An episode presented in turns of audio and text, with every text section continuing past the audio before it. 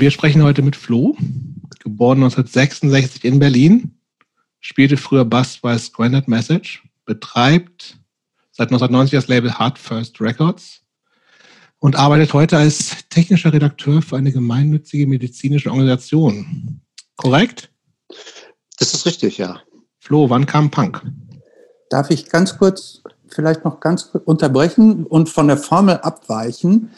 Und Immer. zwar ähm, vielleicht von meiner Seite noch ganz kurz, warum wir dich überhaupt ausgewählt haben.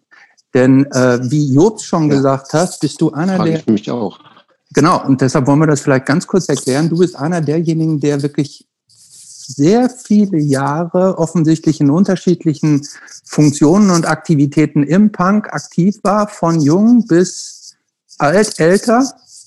In der ganzen Zeit hat sich Punk und Hardcore sehr stark verändert. Mhm. Gleichzeitig hat sich mit Sicherheit auch dein Leben verändert. Und wie mhm. sich das alles entwickelt hat und mit dir gemacht hat, finden wir interessant. Du warst einer der ersten, der so bei uns auf der Liste erschienen ist. Und deshalb würden wir gerne mit dir sprechen. Und jetzt kommen wir zur berühmt-berüchtigten Eingangsfrage, für die ich wieder an den Jobs zurückgebe. Also Flo, was kam Punk? Jobs besser. Mit Punk meinst du äh, in mein Leben oder? Genau.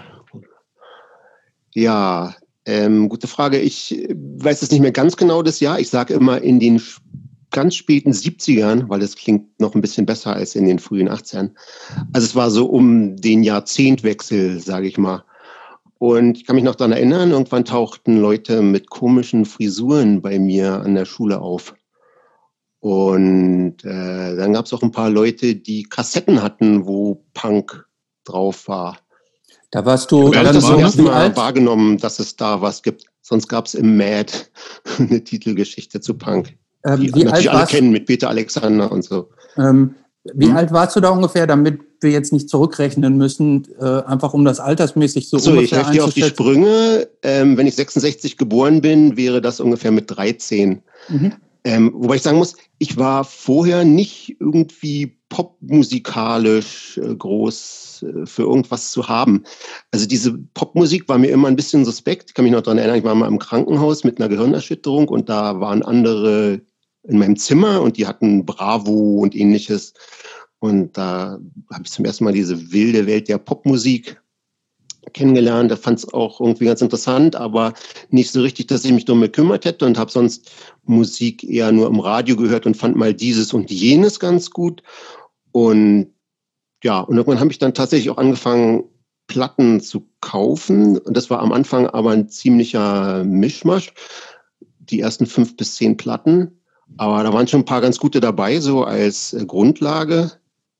Meine allererste Platte, falls ihr das fragen wolltet. Äh, Schieß einfach los. One Step Beyond. Ja, kann man gar nichts, nee, gar nichts gegen sagen. So einwandfrei. Ne? Und, und unter den ersten zehn waren noch so ein paar Irrläufer, die ich jetzt hier mal nicht erwähnen werde.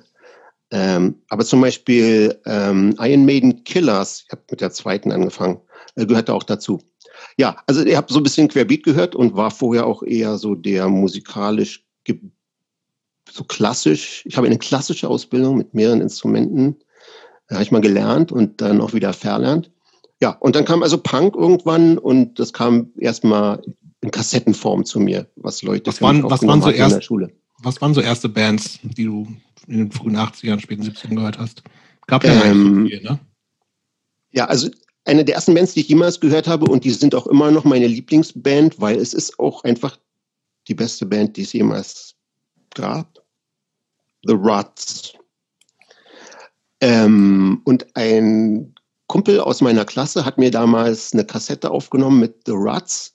Und ich glaube, er hat mir aber nur eine Seite einer 16er-Kassette voll aufgenommen. Das heißt, ich hatte ganz lange, bis ich die Platte selber hatte, habe ich irgendwie nur die ersten 30 Minuten dieser EP gehört.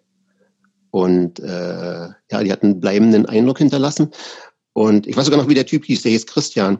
Und witzigerweise hat mir gar nicht so lange danach eine Mitschülerin ähm, die erste Slime-LP auch aufgenommen. Und das Witzige daran war, dass die Frau hieß äh, Katja von Stahl, die Tochter des ehemaligen Generalbundesanwalts Alexander von Stahl.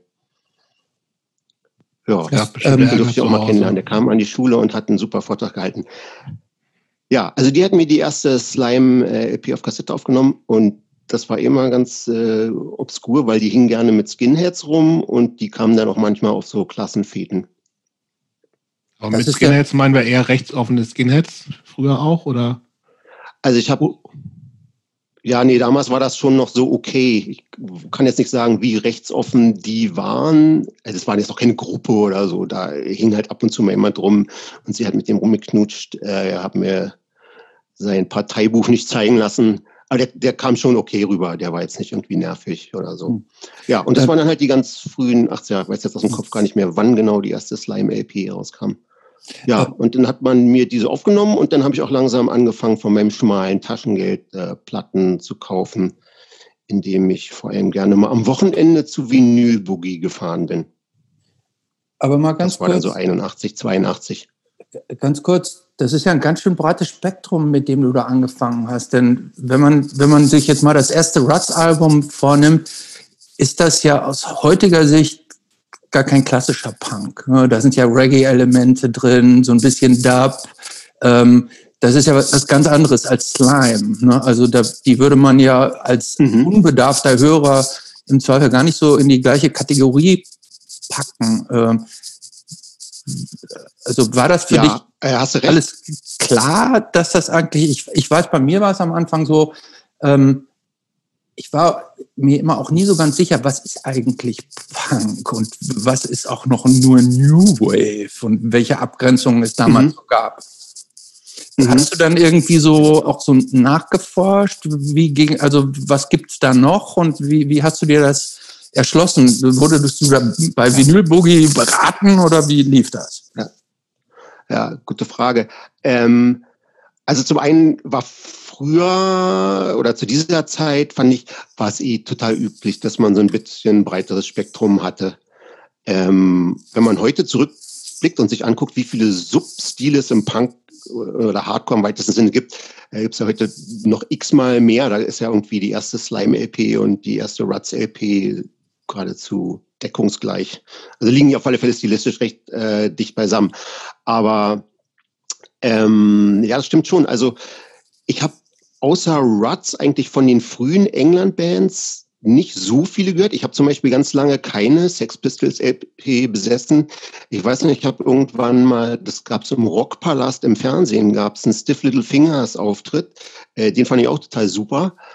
Ähm, ja, und was zum Beispiel Stiff Little Fingers und Ruts ja so ein bisschen gemeinsam haben, ist halt, ja, wie du sagst, ein bisschen Reggae-Einfluss und sind so melodisch.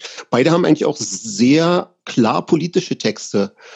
Ähm, ja, das hm. fand ich gut. Äh, eine Band wie Damned oder Sex Pistols haben ja eher so abstrakt, provo-politische Texte. Ähm, ja, ist schon so ein bisschen anders. Wann ging das? Und äh, sonst, weil die Frage war, wie ich sonst weitergemacht habe, genau. Also wenn du irgendwie anfängst mit Leuten rumzuhängen oder du gehst in den Plattenladen, dann triffst du da ja auch Leute und dann äh, ist da Tante Vinyl äh, hinterm Tresen und empfiehlt dir was oder du kannst dir Sachen durchhören und dann liegen da Fanzines rum. Also ich habe da total viel auf dem Sofa im Vinylboogie rumgesessen und Fanzines gelesen.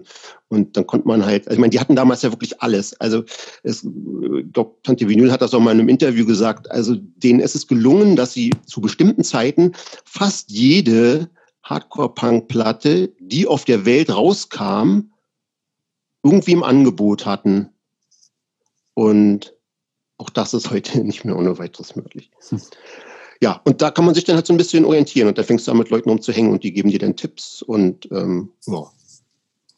Das heißt, das sind auch so Sachen, wo es dann mit, mit, Konzerten bei dir angefangen hat und sowas alles. Das muss ja dann auch relativ früh gewesen sein. Wahrscheinlich über Vinyl, ja. Boogie, Flyer, Poster etc., Fanzines.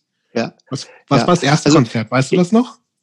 Ja, äh, ja, äh, weiß ich noch, habe ich sogar noch eine Konzertkarte witzigerweise mir aufgehoben. Ich will noch kurz sagen, äh, so auf Konzerte gehen, das war mir, als ich noch ganz klein war, das war mir ein bisschen so suspekt und gefährlich, hatte ich ein bisschen Schiss ähm, und war deswegen eine ziemliche Zeit, als ich schon angefangen habe, so eine Musik zu hören, dann dachte ich mir, naja, Konzerte, naja, erstmal nicht. Ähm, und du hast auch kein Geld, musst dir überlegen, so jetzt hast du wenig Taschengeld, gehst jetzt auf ein Konzert. Äh, natürlich, also damals gab es natürlich auch schon Konzerte, die so gut wie umsonst waren, Straßenfeste oder mega billige Konzerte in kleinen Läden. Ähm, ist an mir mal ein bisschen vorbeigegangen und ich habe mir gesagt, nee, kaufst mal eher nur ein paar Platten von deinem äh, Taschengeld und nicht so Konzerte. Und das erste Konzert, auf dem ich dann tatsächlich war, war äh, Bad Brains und Toxoplasma im Loft in Berlin. Und da kann ich mich noch dran erinnern, weil ich am Tag vorher nämlich mit äh, den Toxoplasma-Leuten am Kotti, ganz standesgemäß, äh, was ich sonst eigentlich nicht so viel gemacht habe, rumgehangen habe. So. Aber wie kam das? Woher wusstest du, dass die da abhängen oder haben da nee, wusste ich nicht. Abgehangen? Man, äh, also wie gesagt, ich habe da nicht so regelmäßig abgehangen. Bin ja auch sonst nicht so immer der Straßentyp eigentlich. Ähm, aus irgendeinem Grund bin ich da hingegangen und da saßen Punks rum und da waren dann irgendwelche von Toxoplasma auch dabei. Und dann kam man halt so ins Gespräch ein bisschen und eigentlich war es aber allgemeines Rumgesitze und Biergetrinke, äh, Trinke, wie es halt so ist und ja. Aber und das war äh, zufällig die Band, die am nächsten Tag mit. Das heißt, ähm, wie alt warst du da? Ihr habt's nicht so mit Mathe, ne? Also 66 geboren, dann ist 83, wenn ich richtig rechne, hier mit meinem Taschenrechner 17. Äh, ah, okay. Das ist jetzt also ein ganz schöner Sprung. Wobei ich muss sagen, ich habe vorher auf der Schule gab es mal eine Schulfete, wo die Marplots gespielt haben. Das ist kein offizielles Konzert mit Eintrittszahlen und so, aber das war, glaube ich, noch davor. Also eigentlich habe ich die Marplots schon vorher gesehen gehabt. Und Marplots habe ich noch nie was gehört. Habe ich auch noch nie was von gehört. Marplots ist eine der eher obskuren alten Berliner Bands, die aber auch auf Poga eine Single haben, die, weil sie lange nicht gehypt wurde, ganz viele Leute auch nicht haben. Äh, das Besondere bei den Marplots war, da haben zwei Leute aus Schöneberg mitgespielt und zwei Leute aus dem Allgäu. Und der Sänger, kannst du schön ein bisschen den Allgäuer Akzent Bombenterror, Bombenterror. Ja, äh, jedenfalls haben die eine EP, die auch sehr gut ist und haben sie auch eine EP, die nicht ganz so gut ist. Ähm, ja, alte Berliner Band aus den 18. Und hast du die Szene so als kleiner nachwachsender Punker als so offen und empfangend empfunden oder war das da so schwer reinzukommen? Also gab es da schon so einen Szenecode? Musste man bestimmt gekleidet sein? Um dazu zu hören? Oder wie, wie wurdest du da ja. mit offenen Armen empfangen, egal wie du aussahst und was du gemacht hast? Ja, also so richtig angefangen und auch Sachen gemacht habe ich eigentlich erst ein bisschen später.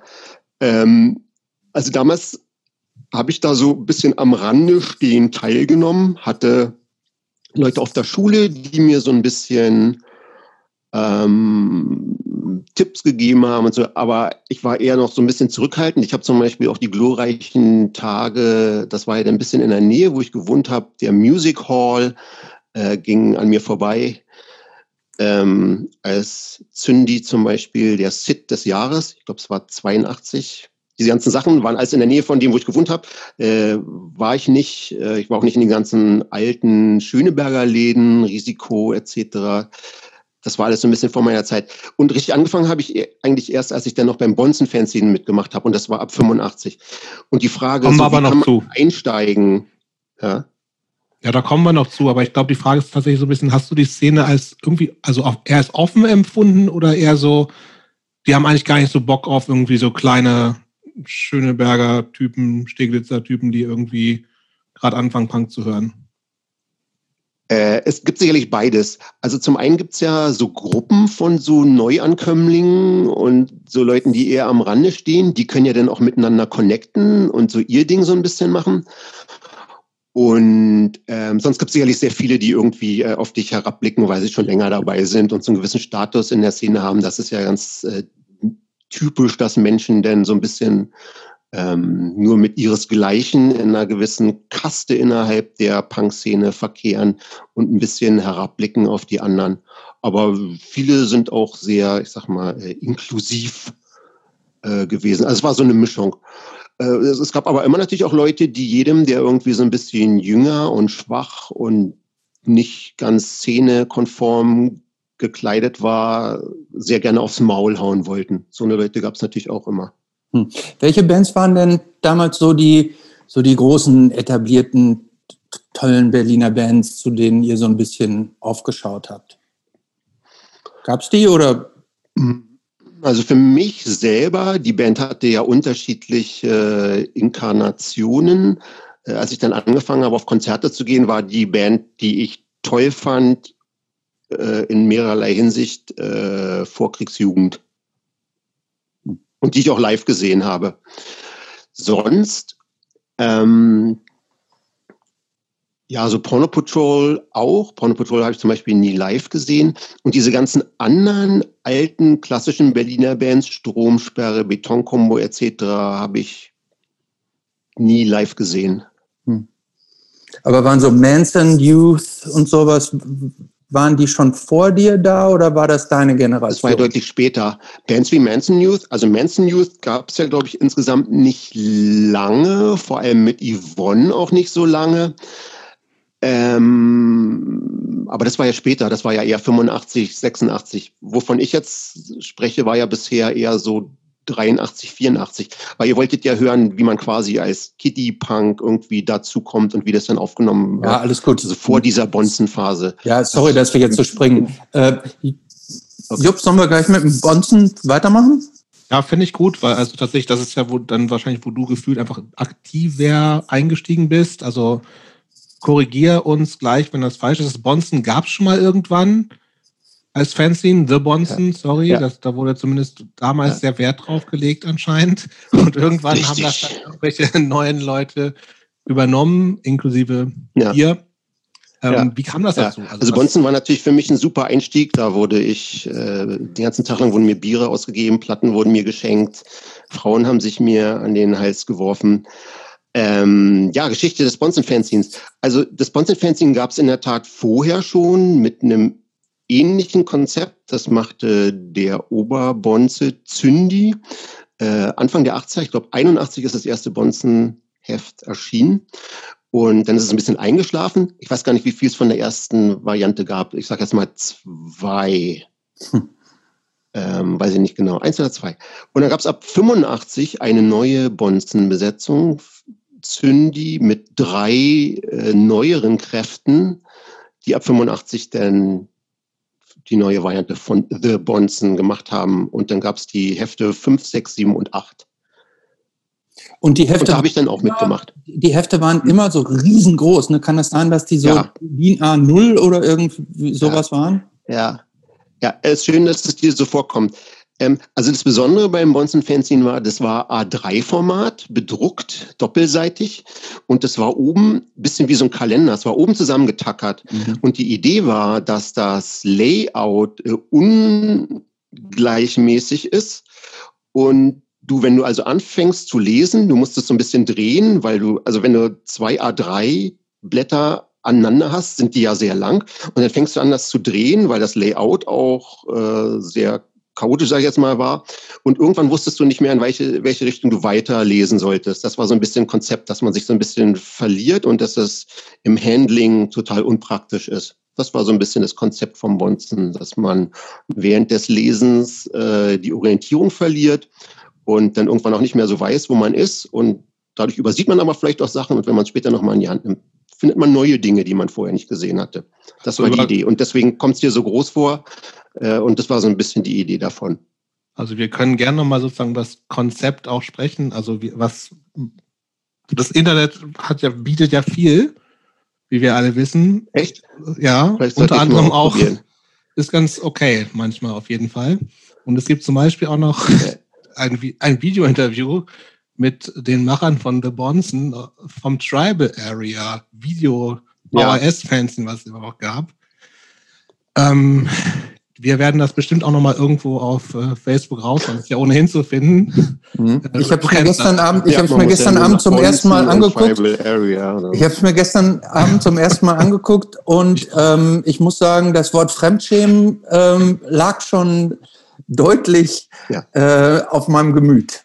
Aber ja. da, da jetzt wurde ja sozusagen schon ja, angedeutet, wir, wir sind wir sind schwierig, wir sind wir wir ecken überall an und so war das Teil des Konzepts und inwiefern, also meine Frage ist, inwiefern war das Feedback auch so negativ? Weil es so wahnsinnig viele überregional gelesene Fanzines gab es ja dann doch nicht. Ähm, aber wart ihr schon so, also wolltet ihr die Outsider sein oder wart ihr das auch wirklich? Also erzähl mal so ein bisschen von der Zeit, auch Feedback also von Leuten und so. Also, also Feedback hat uns jetzt nicht so direkt interessiert. Ähm, also das mit dem Fremdthemen, da hast du total recht. Also das einzig Gute an diesem Interview, finde ich persönlich, äh, ist Marky. Äh, Marky von Disaster Area, der äh, das Interview führt. Den merkt man so ein bisschen an, dass er auch mal, ich weiß gar nicht mehr, in welcher Position äh, beim SFB auch mal gearbeitet hat. Äh, wahrscheinlich eher hinter der Kamera. Ja, und sonst ist es, also es ist in der Hinter, im Hinterzimmer der Tech geführt worden, dieses Interview, und ist total bescheuert, auch mit diesen Berlinern und diesem, also wir waren halt auch ein bisschen kamerascheu. Und also Bonzen Fanzine war überregional nie wirklich besonders äh, groß wahrgenommen.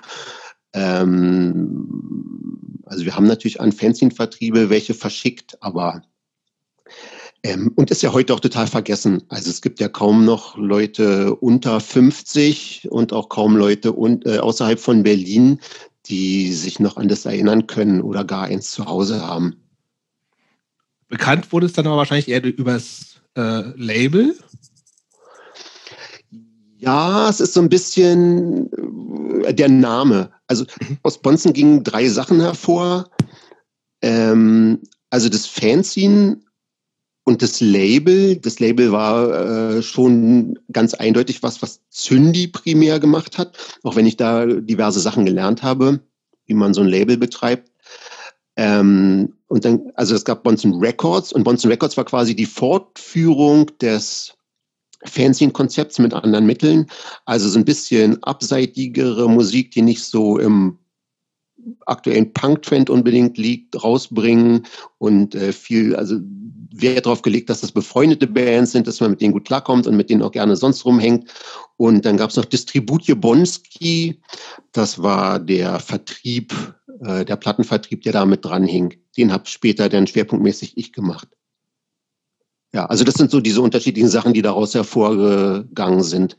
Also wenn und du sagst, Zünd, es waren ja vier Leute, die das Fanzine mhm. gemacht haben, deswegen war das so ein bisschen heterogener und da war halt einer der Zeichner und die anderen haben da irgendwelchen Blödsinn geschrieben und äh, Bonson Records war halt ganz klar eher Zündis Ding. Sag. Täusche ich mich eigentlich oder ist auf Bonson Records die Cursed Earth von Jingo rausgekommen? Ist da rausgekommen, Das ist richtig, oder? das war die erste Platte, die nach der ersten LP von denen rauskam. Ja, ist richtig. Mhm. Also tatsächlich glaube ich, glaube darüber habe ich das Ganze kennengelernt, weil ich in der Zeit, wann war das? Sieben? Nee. 87, 88, 89, sowas? Ich glaube, Simon, äh, ich weiß gar nicht, wann Jingle jetzt angefangen haben. Ich glaube, 87 kam die erste LP, das heißt, Cursed 88, Earth war 87, 88 in den Dreh. Na, vor 89, würde ich sagen. In der Zeit hatte ich dann nämlich so einen kleinen Plattenvertrieb. Also, ah. da haben wir auch noch eine kleine Geschichte, Flo und ich. Aber da hatte ich schon so mit meinen Schulfreunden seinerzeit einen kleinen Vertrieb namens Sick Pick Records. Alright. Und, ein, und da hatten wir Platten bestellt bei Nuclear Blast, als das früher noch Hardcore okay. war. Ne? Okay. Äh, bei Starving Missile, Sheer Terror und sowas alles. Super. Und halt ja. auch, weil wir natürlich schon Fans waren, ähm, die Jingo Cursed Earth 12 Inch. Okay. Und haben die dann irgendwie ja. für 12 Mark weiterverkauft und ähm, ich glaube, darüber war diese Bonzen-Geschichte da, warum ich, und dann habe ich irgendwann, glaube ich, auch angefangen, ähm, das ist alles noch, wie gesagt, das äh, ich mhm. bin Jahrgang 73, also äh, 16, 17, sowas in der Art, ähm, angefangen, Platten zu bestellen und dann sind wir, glaube ich, in Briefkontakt auch gekommen. Ich habe von dir noch einen Haufen ja. Sachen immer, ich habe Sachen bestellt aus dieser, den damals kopierten Listen halt noch, aber hatte natürlich auch als Schüler mhm. nicht so wahnsinnig viel Kohle und dann ja, weiß ich noch, dass du immer äh, der Typ warst, der gesagt hat, wenn dich was interessiert, ich nehme dir das auf. Was ich also ich, du bist also tatsächlich, ich habe heute ja. gerade ein Gorilla Biscuits T-Shirt an.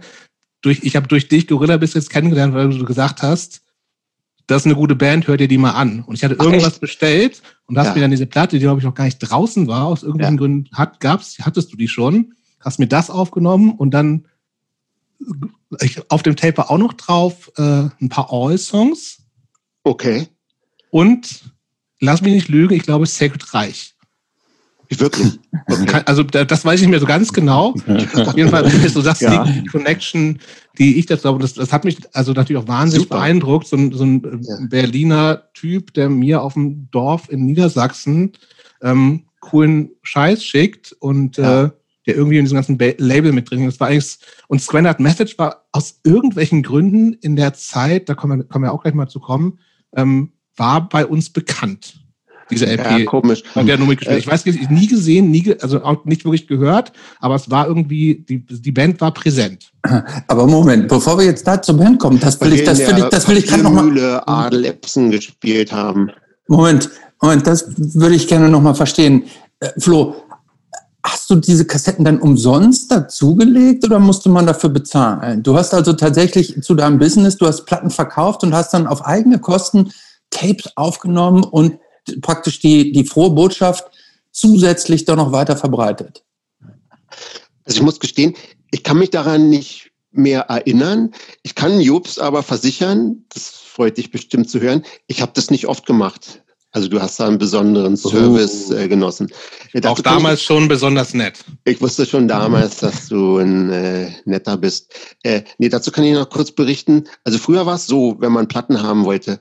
Ich bin an den Zoo gefahren, da gab es eine Wechselstube, dann habe ich mir da Dollar eingetauscht und dann habe ich die in einem Umschlag, mehr oder weniger gut versteckt, nach USA geschickt. Und ich habe nämlich mal an Revelation für zehn Gorilla Biscuits Platten Dollar geschickt. Also ich dachte, es wären zehn. Und dann habe ich ewig gedauert. Also Platten heißt hier Singles, die erste Single. Und habe ich ewig gewartet und als ich schon dachte, jetzt zocken die mich ab, was ja ab und zu mal Labels gerne gemacht haben, bei so Bargeldschickern aus fernen Ländern, so dieses komische Europa da, die schicken Bargeld nach USA. Uh. Ähm, ja, jedenfalls habe ich dann irgendwann nach einer sehr, sehr langen Zeit habe ich tatsächlich sieben von der Gorilla Biscuits Single gekriegt und die war dann halt bei mir im Vertrieb und dann ja, habe ich sie offensichtlich gut schon vorher promotet. Aber das war, es war die LP erstaunlicherweise. Und die hattest du aus irgendwelchen Gründen okay. vorher oder hast es zumindest behauptet, was weiß ich. Aber und ich, und ich kann sein, dass ich, dass ich dir das Geld für die, äh, für die Lehrkassette bezahlen muss. Okay. Was aber auch okay ist, finde ich. Okay. Und habe ich, hab ich die Briefmarke auch äh, eingeseift? Ja, mit mit ziemlicher Sicherheit, wie wir alle damals. Ja, okay. Ja, cool, standesgemäß. Also so läuft das. Ja. So lief das. Wollen wir, schon, wollen wir schon ruhig zur ja, Band schön. kommen oder musst du noch, musst, willst du noch was zu The Bonson oder Bonson Records? Warst du eh nicht so involviert? Ich würde ich gerne mal einen Zwischensprung zu Squandered Message machen. Ja, können wir machen. Squandered übrigens, aber egal. Äh, ist ein Name, den man schlecht schreiben kann und auch nicht gut aussprechen. Ist eigentlich kein so guter was, Name. Was heißt das überhaupt? Ein bisschen, bisschen, unhandlich. Verschwendet heißt Squandered. Verschwendete Botschaft. Das, also benutzt niemand das Wort, oder? Also das ist äh, kein Wort, was im normalen Sprachgebrauch von äh, Punkrockern im Jahr 86 war. Ähm, die Band gab es aber allerdings auch schon eine Weile, bevor ich angefangen habe. Also ich habe angefangen und dann wurde die Band auch deutlich schlechter, finde ich. Die erste LP war schon aufgenommen, äh, die ist ziemlich gut. Und äh, die, wenn ich eine Theorie äußern müsste, warum die Band einen Namen damals hatte. Es, es wurde relativ viel live gespielt und durch die Gegend gefahren. Ich glaube, live war es auch ganz okay. Die zweite LP gefällt mir heute nicht mehr so. Das ist ja die erste, auf der ich mitspiele und auch Songs geschrieben habe. Und ähm, also ich empfehle allen eigentlich nur die erste LP, wo ich in keiner Weise beteiligt war und deswegen auch keinen schlechten Einfluss ausüben Das war aber tatsächlich deine erste Band, ne? Das war meine erste Band. Ich habe quasi zu den Aufnahmen angefangen, zu den Songs zu spielen und ich habe vorher auch noch so gut wie gar nicht Bass gespielt. Also ich hatte einen Bass und konnte so ein bisschen spielen, ähm, aber bei 300 Message, bei der ersten LP, wenn man sich die so ein bisschen anhört, da ist ja teilweise schon, also am Bass, da passieren so ein Sach, paar Sachen, die gar nicht so ganz einfach sind.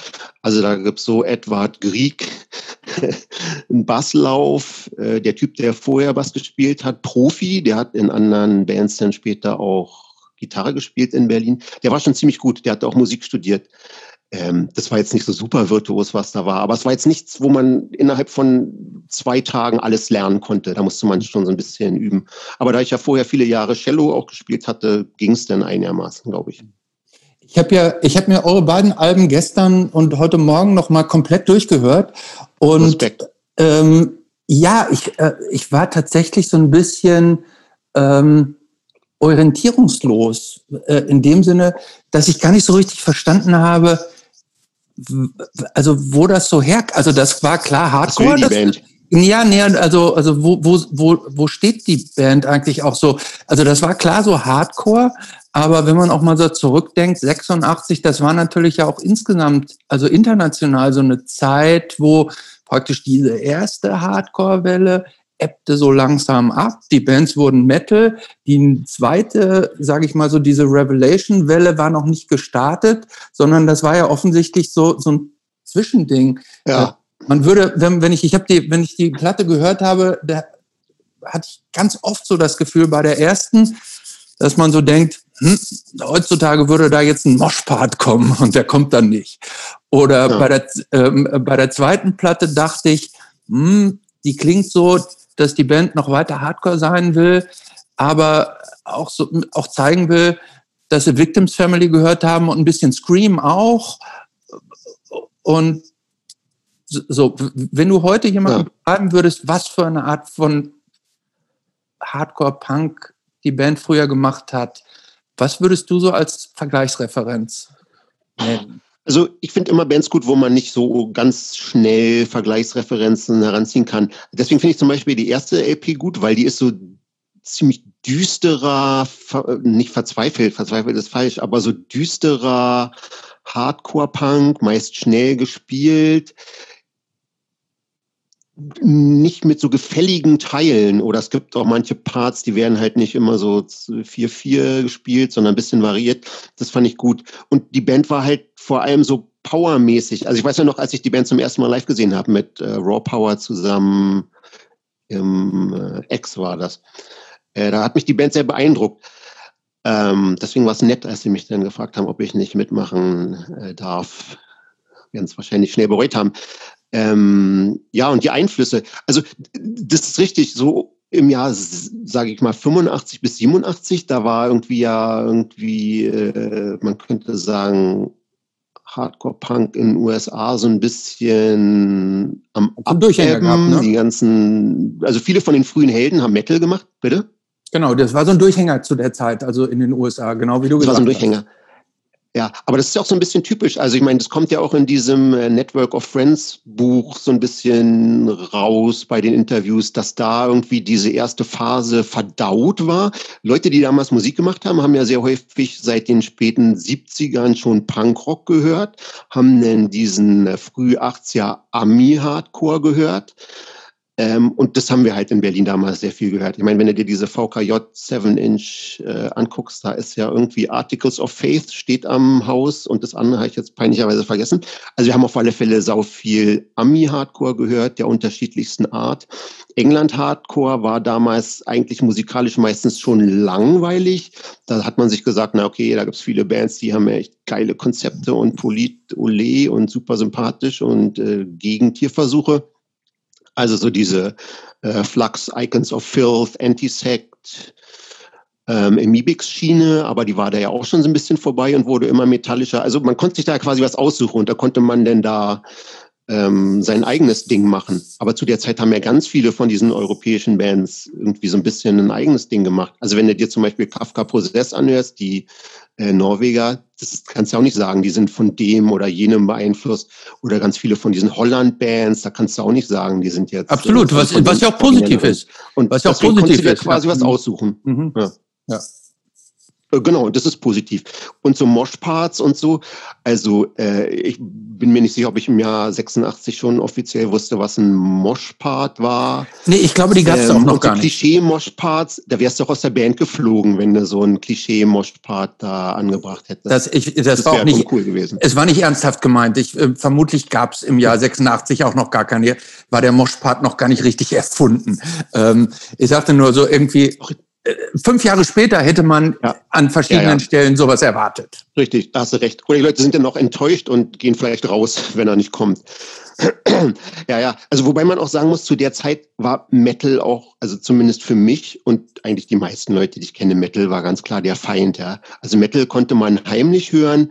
Metal konnte man hören, wenn man mal äh, eine Platte hören wollte, die eine bisschen bessere äh, Aufnahme hatte. Die sind halt ins Studio gegangen, was 50.000 Dollar gekostet hat und du konntest dir nur ein Studio leisten, was 500 D-Mark gekostet hat. Ja, dann hat man Metal gehört. Äh, Schuld, Metal ist übrigens auch schuld, dass diese zweite Scroll Message LP so viele Intros und so eine Parts hat. Also da kommt es schon so ein bisschen durch der negative Einfluss. Aber die erste hat das. Ja, da sind so, da sind so kleine Dream Metal Akustik ja. äh, Intros. Dream Metal. Ja, so, oder? Ja, ja. Also das ist, das ist doch eine der Sachen, die eigentlich ziemlich schlimm ist, ähm, finde ich. Ähm, ja, also man hat halt sich bedient aus diesem Universum der Einflüsse, die man haben kann. Und da ist teilweise so nicht, nicht der kompakt schöne Metal-Einfluss reingekommen, sondern dieses Intro-Gedudel, was man damals als irgendwie originell und ähm, toll, manche Songs waren dann auch mal über drei Minuten 30 lang, was man denn da eingebaut hat. Du hast gerade schon gesagt, dass die Band viel unterwegs war. Wie, mhm. War das auch zu deiner Zeit noch? Was sind da, ja. also gab es richtige Touren? Ja, ja, also da ich ja vor der ersten LP, also als die erste LP aufgenommen, aber noch nicht draußen war, angefangen habe, ähm, also wir haben vorher schon ein bisschen getourt, aber danach wurde erst so richtig losgetourt. Also wir haben relativ viel so Wochenenddinger in Deutschland gemacht, mit anderen Berliner Bands zusammen oder alleine. Und äh, ein Highlight war, als wir mit AKL auf Tour gegangen sind. Das war so eher gegen Ende.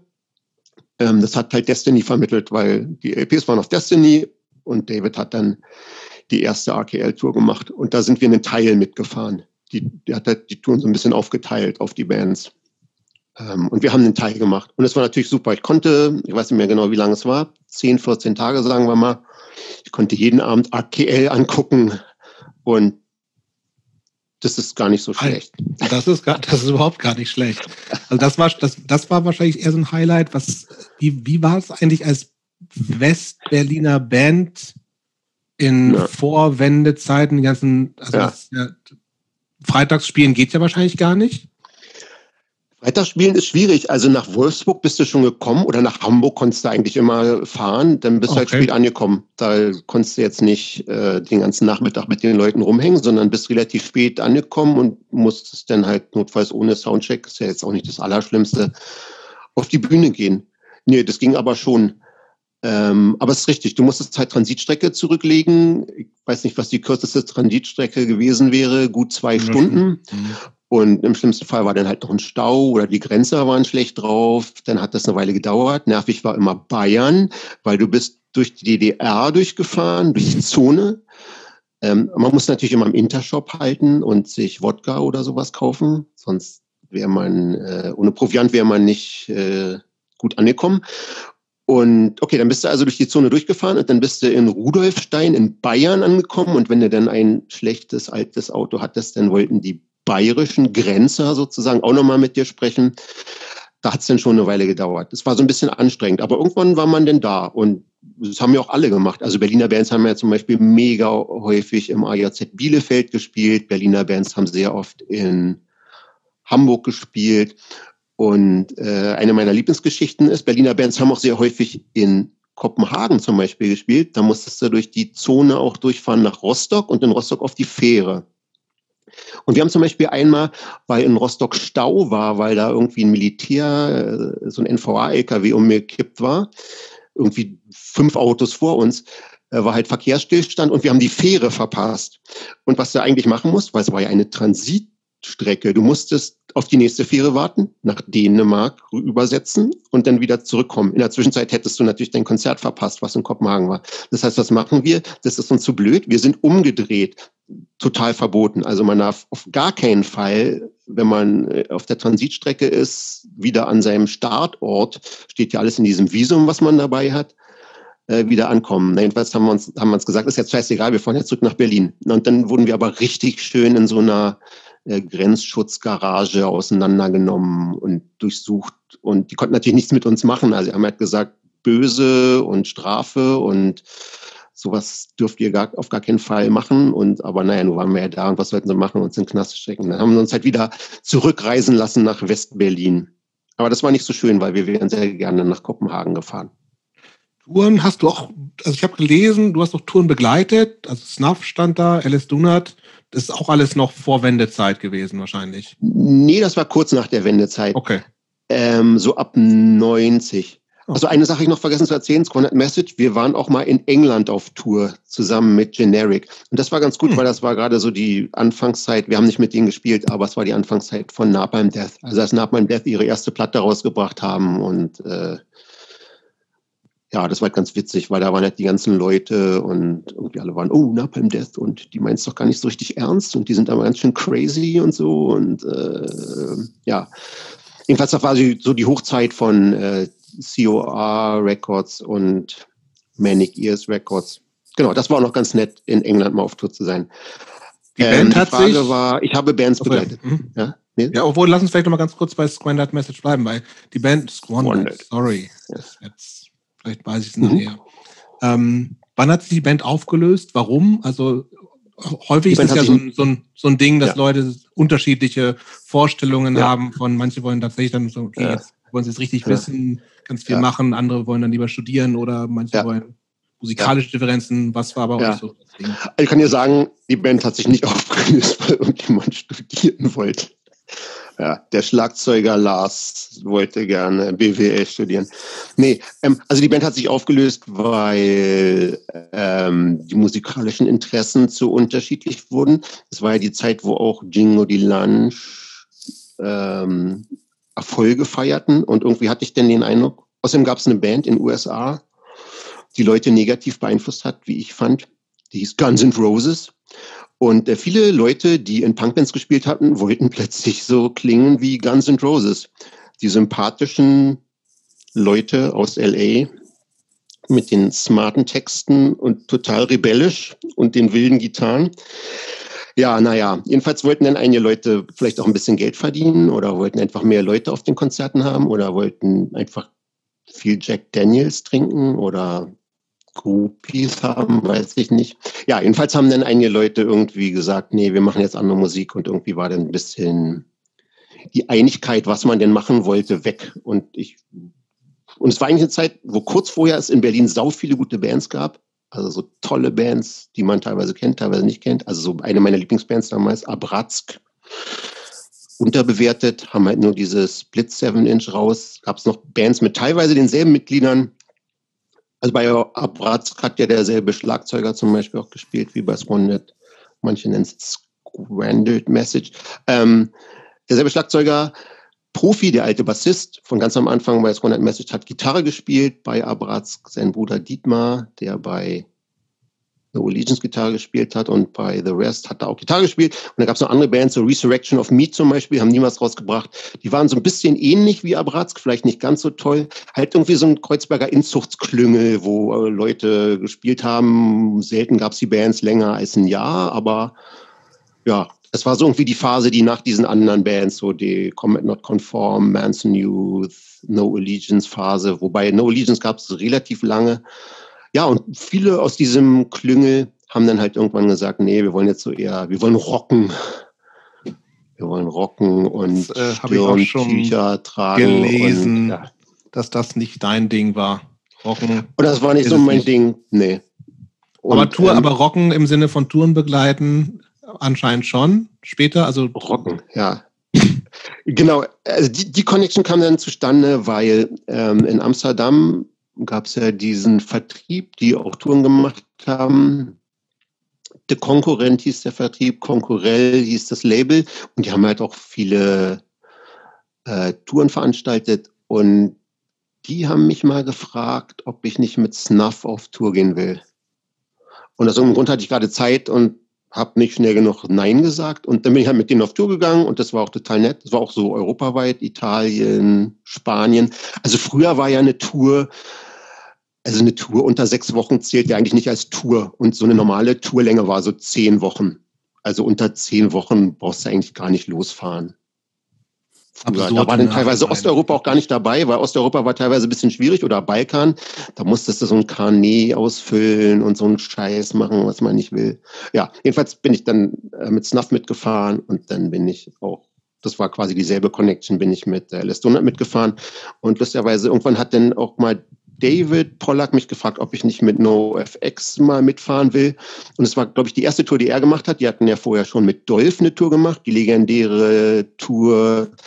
Wir bewerfen die Band mit Tampons in, also nicht frischen Tampons in Frankfurt, die Tour. Und auf der nächsten Tour wurde ich dann auch gefragt, habe ich ja gesagt, ah ja, die Band ist mir so ein bisschen dubios. Nee, ich fahre lieber so mit bodenständigen Bands über diese andere Schiene. Ich finde ehrlich Hab ich gesagt, gesagt. Das, Girls das Against Boys hätte ich auch machen können. Bitte? Ja. Ich fände, das, das wäre vielleicht nochmal ein Ziel für dich, für 2021 nochmal eine NoFX-Tour zu begleiten. Das fände ich ganz schön. Das wäre mein auch. Wunsch. Ja, das wäre auch mein Wunsch. Okay, ja, wenn es euer Wunsch ist, der ist mir selbstverständlich Befehl. Ich werde meinen Job kündigen. Nee, also also es gibt ja ganz viele Menschen, oder nicht viele Menschen, es gibt so einige Menschen, die in ihrem Leben sich sagen, so, ich habe jetzt Zeit, ich habe da Bock drauf, ich fahre jetzt einfach mal Touren. Und da habe ich total Respekt vor. Also so eine Leute gibt es wahrscheinlich schon immer, schon seit es Bands gibt und seit es Punk-Bands gibt. Ähm, und da kenne ich auch viele von und viele davon sind auch total nett. Gibt es ja heute auch noch, so wie Didi zum Beispiel. Hallo Didi.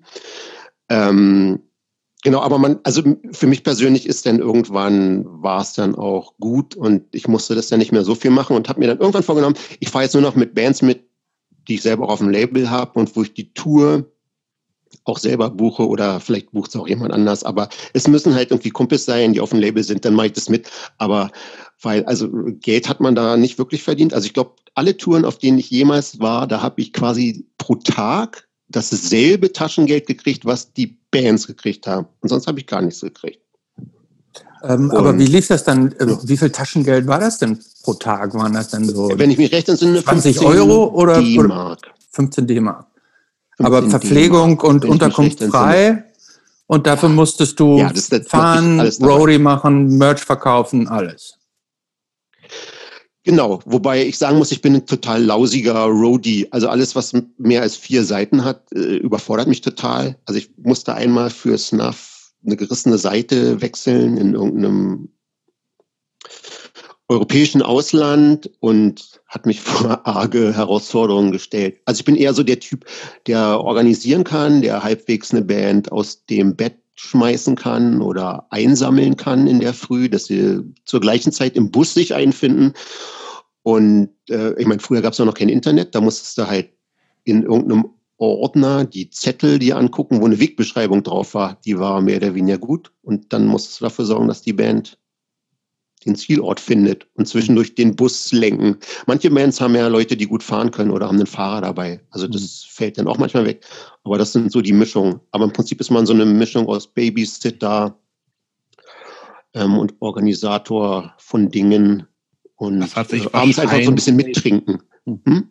Das hat sich wahrscheinlich, ähm, aber auch gar nicht, das hat sich leider nicht so viel geändert. Aber ich finde es tatsächlich ja. im Nachhinein, diese wahnsinnig langen Touren, ist halt crazy. Ne? Also das, und ich meine, auch wie Leute, wie Bands damals rumgefahren sind, das waren ja wirklich, also, also gerade aus England, also bei mir halt einen Ticken später, waren ja wirklich so zwei Bands, zehn Personen in irgendwelchen alten Lieferwagen ohne ja. Fenster hinten, ohne ja. Sitze, haben auf den Verstärkern gesessen und fahren dann, also wenn das mal am Wochenende ja. machst, würde ich jetzt auch sagen, ich bin noch nicht bescheuert, aber das machen ja Leute, haben Leute zehn Wochen lang gemacht, haben irgendwie auf Verstärkern gelegen, geschlafen.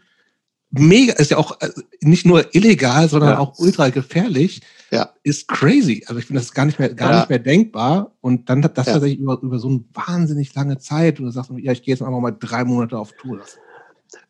Ja, ja, richtig. Ähm, also das ist absolut wahr. Also wenn du eine Band bist und kein Geld hast, ähm, also wenn ich daran denke, was wir für Busse kann man es teilweise gar nicht nennen, früher hatten, als wir mit Scornet Message unterwegs waren. Also wir hatten irgendwann mal so ein äh, Mercedes-Diesel-Ding. Das war aber ein PKW, da konntest du nicht viel mitnehmen. Das war so für Wochenenden okay, wenn du eine Backline äh, schnorren konntest. Aber ähm, wir hatten noch mal so einen Bus und damit sind wir nach Holland gefahren und der hat es nicht geschafft, hin und zurück zu fahren. Äh, witzigerweise haben wir dann mit MVD gespielt und MVD haben uns so ein bisschen gerettet. Die hatten nämlich einen besseren Bus. Und später, also so Touren wie AKL, da war es ein bisschen anders, weil später gab es die Chance, dass Berliner Bands sich vom Senatsrock beauftragten. Eine tolle Einrichtung, die es in Berlin damals gab. Ähm, konnte man so ein bisschen Unterstützung kriegen für eine Busmiete. Und dann hat man sogar einen ganz okayen Bus gekriegt. Also zum Beispiel in der AKL-Tour waren AKL und wir äh, in, waren wir in einem oder in zwei unterwegs? Ich glaube teilweise in einem, vielleicht habe ich auch nur so oft gewechselt. Ja, jedenfalls waren wir dann in so ein bisschen besseren Mercedes-Dingern, wurde, also wenn du den Ölstand ab und zu mal überprüft hast und die Kontrollleuchten nicht ignoriert hast, dann fuhr das Ding auch so eine ganze Tour durch. Und, um, und vorher war es aber nicht unbedingt so. Und wo habt ihr denn, sonst, wo, wo habt ihr denn ähm, über, kurz noch, also sonst, also hm. mich persönlich, also ich kann nicht sagen, es wäre heute auch noch so, aber also im Prinzip stört es mich nicht, zehn Wochen am Stück unterwegs zu sein, weil wenn du auf Tour bist und es ist einigermaßen organisiert, dann äh, ist es okay. So Tage, die du frei hast, sind eher der Killer, finde ich. Zehn Wochen ist vielleicht ein bisschen krass, aber ich würde sagen, so eine sechs Wochen Tour würde ich jederzeit heute auch noch machen, wenn die gut organisiert ist und du nicht in irgendwelchen äh, italienischen Squads ohne Fenster, äh, wo du über die Drogendealer und Junkies steigen musst. Hm. Das muss das, nicht sein. Aber sonst das, wäre, okay. das wäre genau meine Frage gewesen. Wo habt ihr denn da übernachtet? Ähm, war das privat überwiegend oder gab es auch gerade jetzt bei AKL, war das so ein Niveau, dass ihr auch bescheidene Hotels gekriegt haben? Also die Touren, die ich gemacht habe, alle Touren, genau, Alice Donut habe ich vergessen äh, zu erwähnen. Da war das höchste in einer, ich sag mal, Land, in einem Landgasthof äh, mit sauberer Bettwäsche mal zu übernachten. Ähm, und sagen wir mal maximal, bei Alice Donut war es ein bisschen mehr als bei Snuff, maximal die Hälfte der Zeit. Also ganz häufig spielst du in irgendwie so kleinen Clubs, die haben häufig so ein äh, Musikerzimmer. In Jugend, ähm, in Jutzen hast du ja auch meistens so ein Übernachtungszimmer. Dann gibt's häufig, dass halt äh, Leute die Band mit nach Hause nehmen geht. Da kannst du dann Glück haben oder auch nicht. Aber meistens ist es völlig okay. Und manchmal hast du dann halt so eher krassere Läden, wo du zum Beispiel in den Keller hast, die ja wie so ein Bunker ist und da gibt's dann halt keine kein Licht gerne auch mal oder keine Elektrizität. Und ähm, du kommst halt da oben, also du bist ja spät, also du trinkst ja auch irgendwie mit den Leuten und dann gehst du irgendwann ins Bett und dann äh, musst du aber nachts dann mal pissen und kannst dich aber nicht mehr daran erinnern, wie denn eigentlich die Örtlichkeiten sind. Also sowas ist natürlich schon eine Herausforderung, aber meistens bist du privat untergebracht und privat untergebracht ist meistens nett und wenn du im Youth spielst, gibt es Übernachtungsräume und ähm, also nervig ist eher, wenn du nicht duschen kannst und so. Da ist schon so ein Landgasthof manchmal ganz gut. Aber totale Ausnahme. Also selbst frühe Snuff-Touren und äh, bei AKL war es genauso. Also die AKL-Tour war ganz wenig Clubs und sau viele Jutzes. So die ganzen einschlägigen Jutzes. Und das war ja eine gute Infrastruktur in den 80ern. Der deutsche ja, Staat hat ordentliches Fall. Geld ausgegeben für die Juzis. Das stimmt. Du hast eben schon, ich würde auch lang, langsam mal dahin kommen wollen, ähm, vom Label gesprochen. 1990 ging dann quasi äh, für dich ist los im echten eigenen Label, Hard First Records. Erste ja. Release gleich japanische Band. Ja. Yuki Pikes, korrekt? Ja, genau. Und da habe ich gelesen, ähm, das waren irgendwie Bekannte von dir. Du hattest schon irgendwie eine Connection nach Japan und die haben dir irgendwie das Demo geschickt und haben gesagt, äh, ja wir wollen das demnächst rausbringen, du wolltest das machen. Was waren das für Leute? Woher kanntest du die? Ja. Ist das eine Hardcore-Connection auch gewesen? Ja. ja, also es war eine Hardcore-Connection über einen guten Freund von mir, der ursprünglich aus England kam. Sean Price hieß der. Der hing auch mit diesen ganzen England-Leuten aus dieser Zeit rum, so Cal Heresy, den Napalm Death-Leuten und äh, kannte die alle. Der ist nach Japan gezogen ähm, ich weiß nicht mehr genau wann, wenn ich raten müsste, 88 oder 89. Und der hing dann halt in Tokio rum mit den Leuten, die damals da wohnten. Also es gab ja mal in Japan diesen einen äh, Ami, der ganz bekannt war, Roger Armstrong hieß der, der hat auch ganz lange im Max Rock'n'Roll Szeneberichte aus Japan geschickt, ab dem frühen 80ern geschrieben. Äh, ab dem frühen 80ern. Also mit Roger Armstrong hat er rumgehangen und dann hat Michael Board, der äh, mehr oder weniger Maximum Rock'n'Roll, ja. der hat damals auch in Japan gewohnt und die haben halt viel rumgehangen und sind auch viel auf Konzerte gegangen. Und Nuki Pikes war eine Connection von diesem Sean. Und ähm, ganz kurz, die, ähm, das, ja? das waren, das war so ein Brieffreundschaften von dir sozusagen dann auch. Also ihr habt über Briefe wahrscheinlich kommuniziert, ne? Der du mit dem Sean Price, ja. Nee, den habe ich auch besucht und der hat mich besucht. Also der kam nach Berlin und okay. also es war ursprünglich einmal eine Brieffreundschaft, das ist richtig. Mhm. Und wir das heißt, du warst, dann zu, du warst in der Zeit dann auch schon mal in Japan? Nee, das war ein bisschen 90? später. Okay, dann lass, das erste Mal. Kommen wir dann erst, kommen wir dazu. Ja. Okay, das heißt, ja. die haben okay. dir das Demo geschickt und du fandest es. Genau, es war noch ein bisschen anders. Die haben Bonzen Records das Demo ah. geschickt. Und ich wusste halt, dass Zündi das nicht machen würde. Und äh, die hatten vorher eine Demo-Tape und dann haben sie gesagt, so, wir haben jetzt hier eine 7-Inch, die würden wir gerne aufnehmen. Und die waren halt auch Kumpels von Cal von Heresy und Heresy war noch in Japan und die haben zusammen gespielt. Und also das Besondere bei Nuki Parks war, Pikes war so ein bisschen, die haben, die haben halt für japanische Verhältnisse, die haben halt eher so Ami Hardcore, Thrash beeinflussten Kram gespielt und waren halt so Kids und waren so eher so ein bisschen albern auch, was immer ein bisschen schlecht ist bei Musik, so albern. Ja, aber meistens jetzt mal kritisch. Und die waren aber halt ganz anders als diese alten japanischen Bands und das fand ich sympathisch. Sag. Bei Nuki Pikes hat das, also ich, ich das war zu der Zeit hatten wir auch schon Kontakt. Also ich habe dann ja. irgendwann in der Zeit ja. auch angefangen, ja Hardware-Platten in Göttingen zu verkaufen mit so einem kleinen mhm. Bauchladen mit meiner Freundin Urte. Und ähm, Yuki Parks hat auf jeden Fall auch diverse von dir bestellt mhm. und relativ viel sogar verkauft. Und ich, ich das ist eine riesige Challenge, die ist super. Also es ist tatsächlich ja. ein Ding, wo die, die kennt ja heute kein Mensch mehr. Und die ja. waren aber auch, die waren sehr eigenständig für mich. Also, ja. weil sie, weil sie genau. dieses Witzige hatten, was aber auch gleichzeitig nicht so, es war ja kein Fun-Punk, wie den in äh, Deutschland Richtig. hattest oder sowas, ne? Ja. Ja, äh, genau. Also, das fand ich halt das Gute bei denen. Die waren so ein bisschen anders als das, was man erwartet hat von japanischen Bands zu dieser Zeit. Die waren nicht ganz so ernsthaft, aber dieser Stil, den interessiert heute niemand mehr. Also diese Japan-Hardcore-Influencer und die coolen Bands, die man da kennen muss und so. Also Nuki Pikes ist auf Platz 783.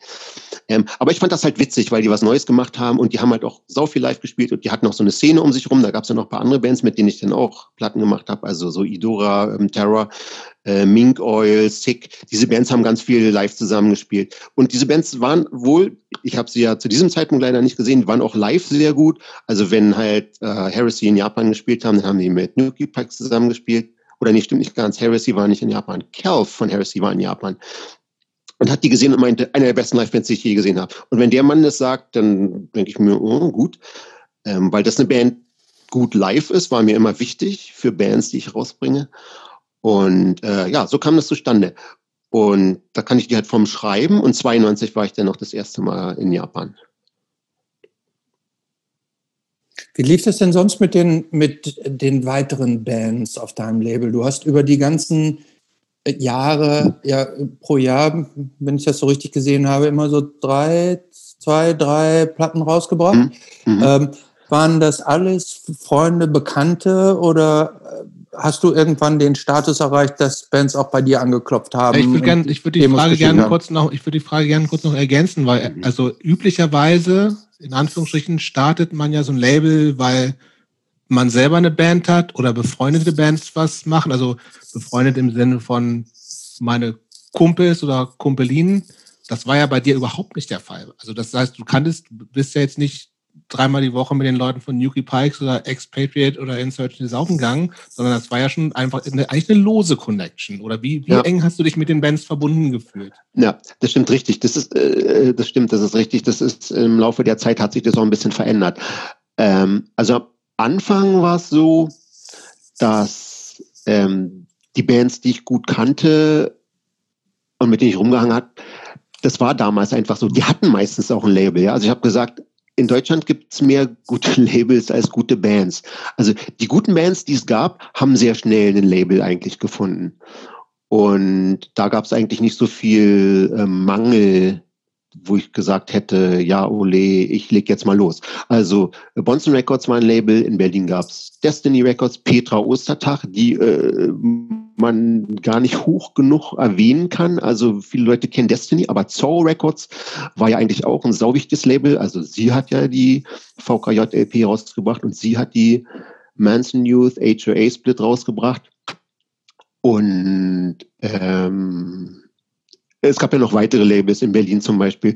Und deutschlandweit gab es ja so Labels wie V-Byte und so, also oder Xmist. Ja, also es gab ja durchaus, also das, die Quote Label zu Band war eigentlich schon ganz gut.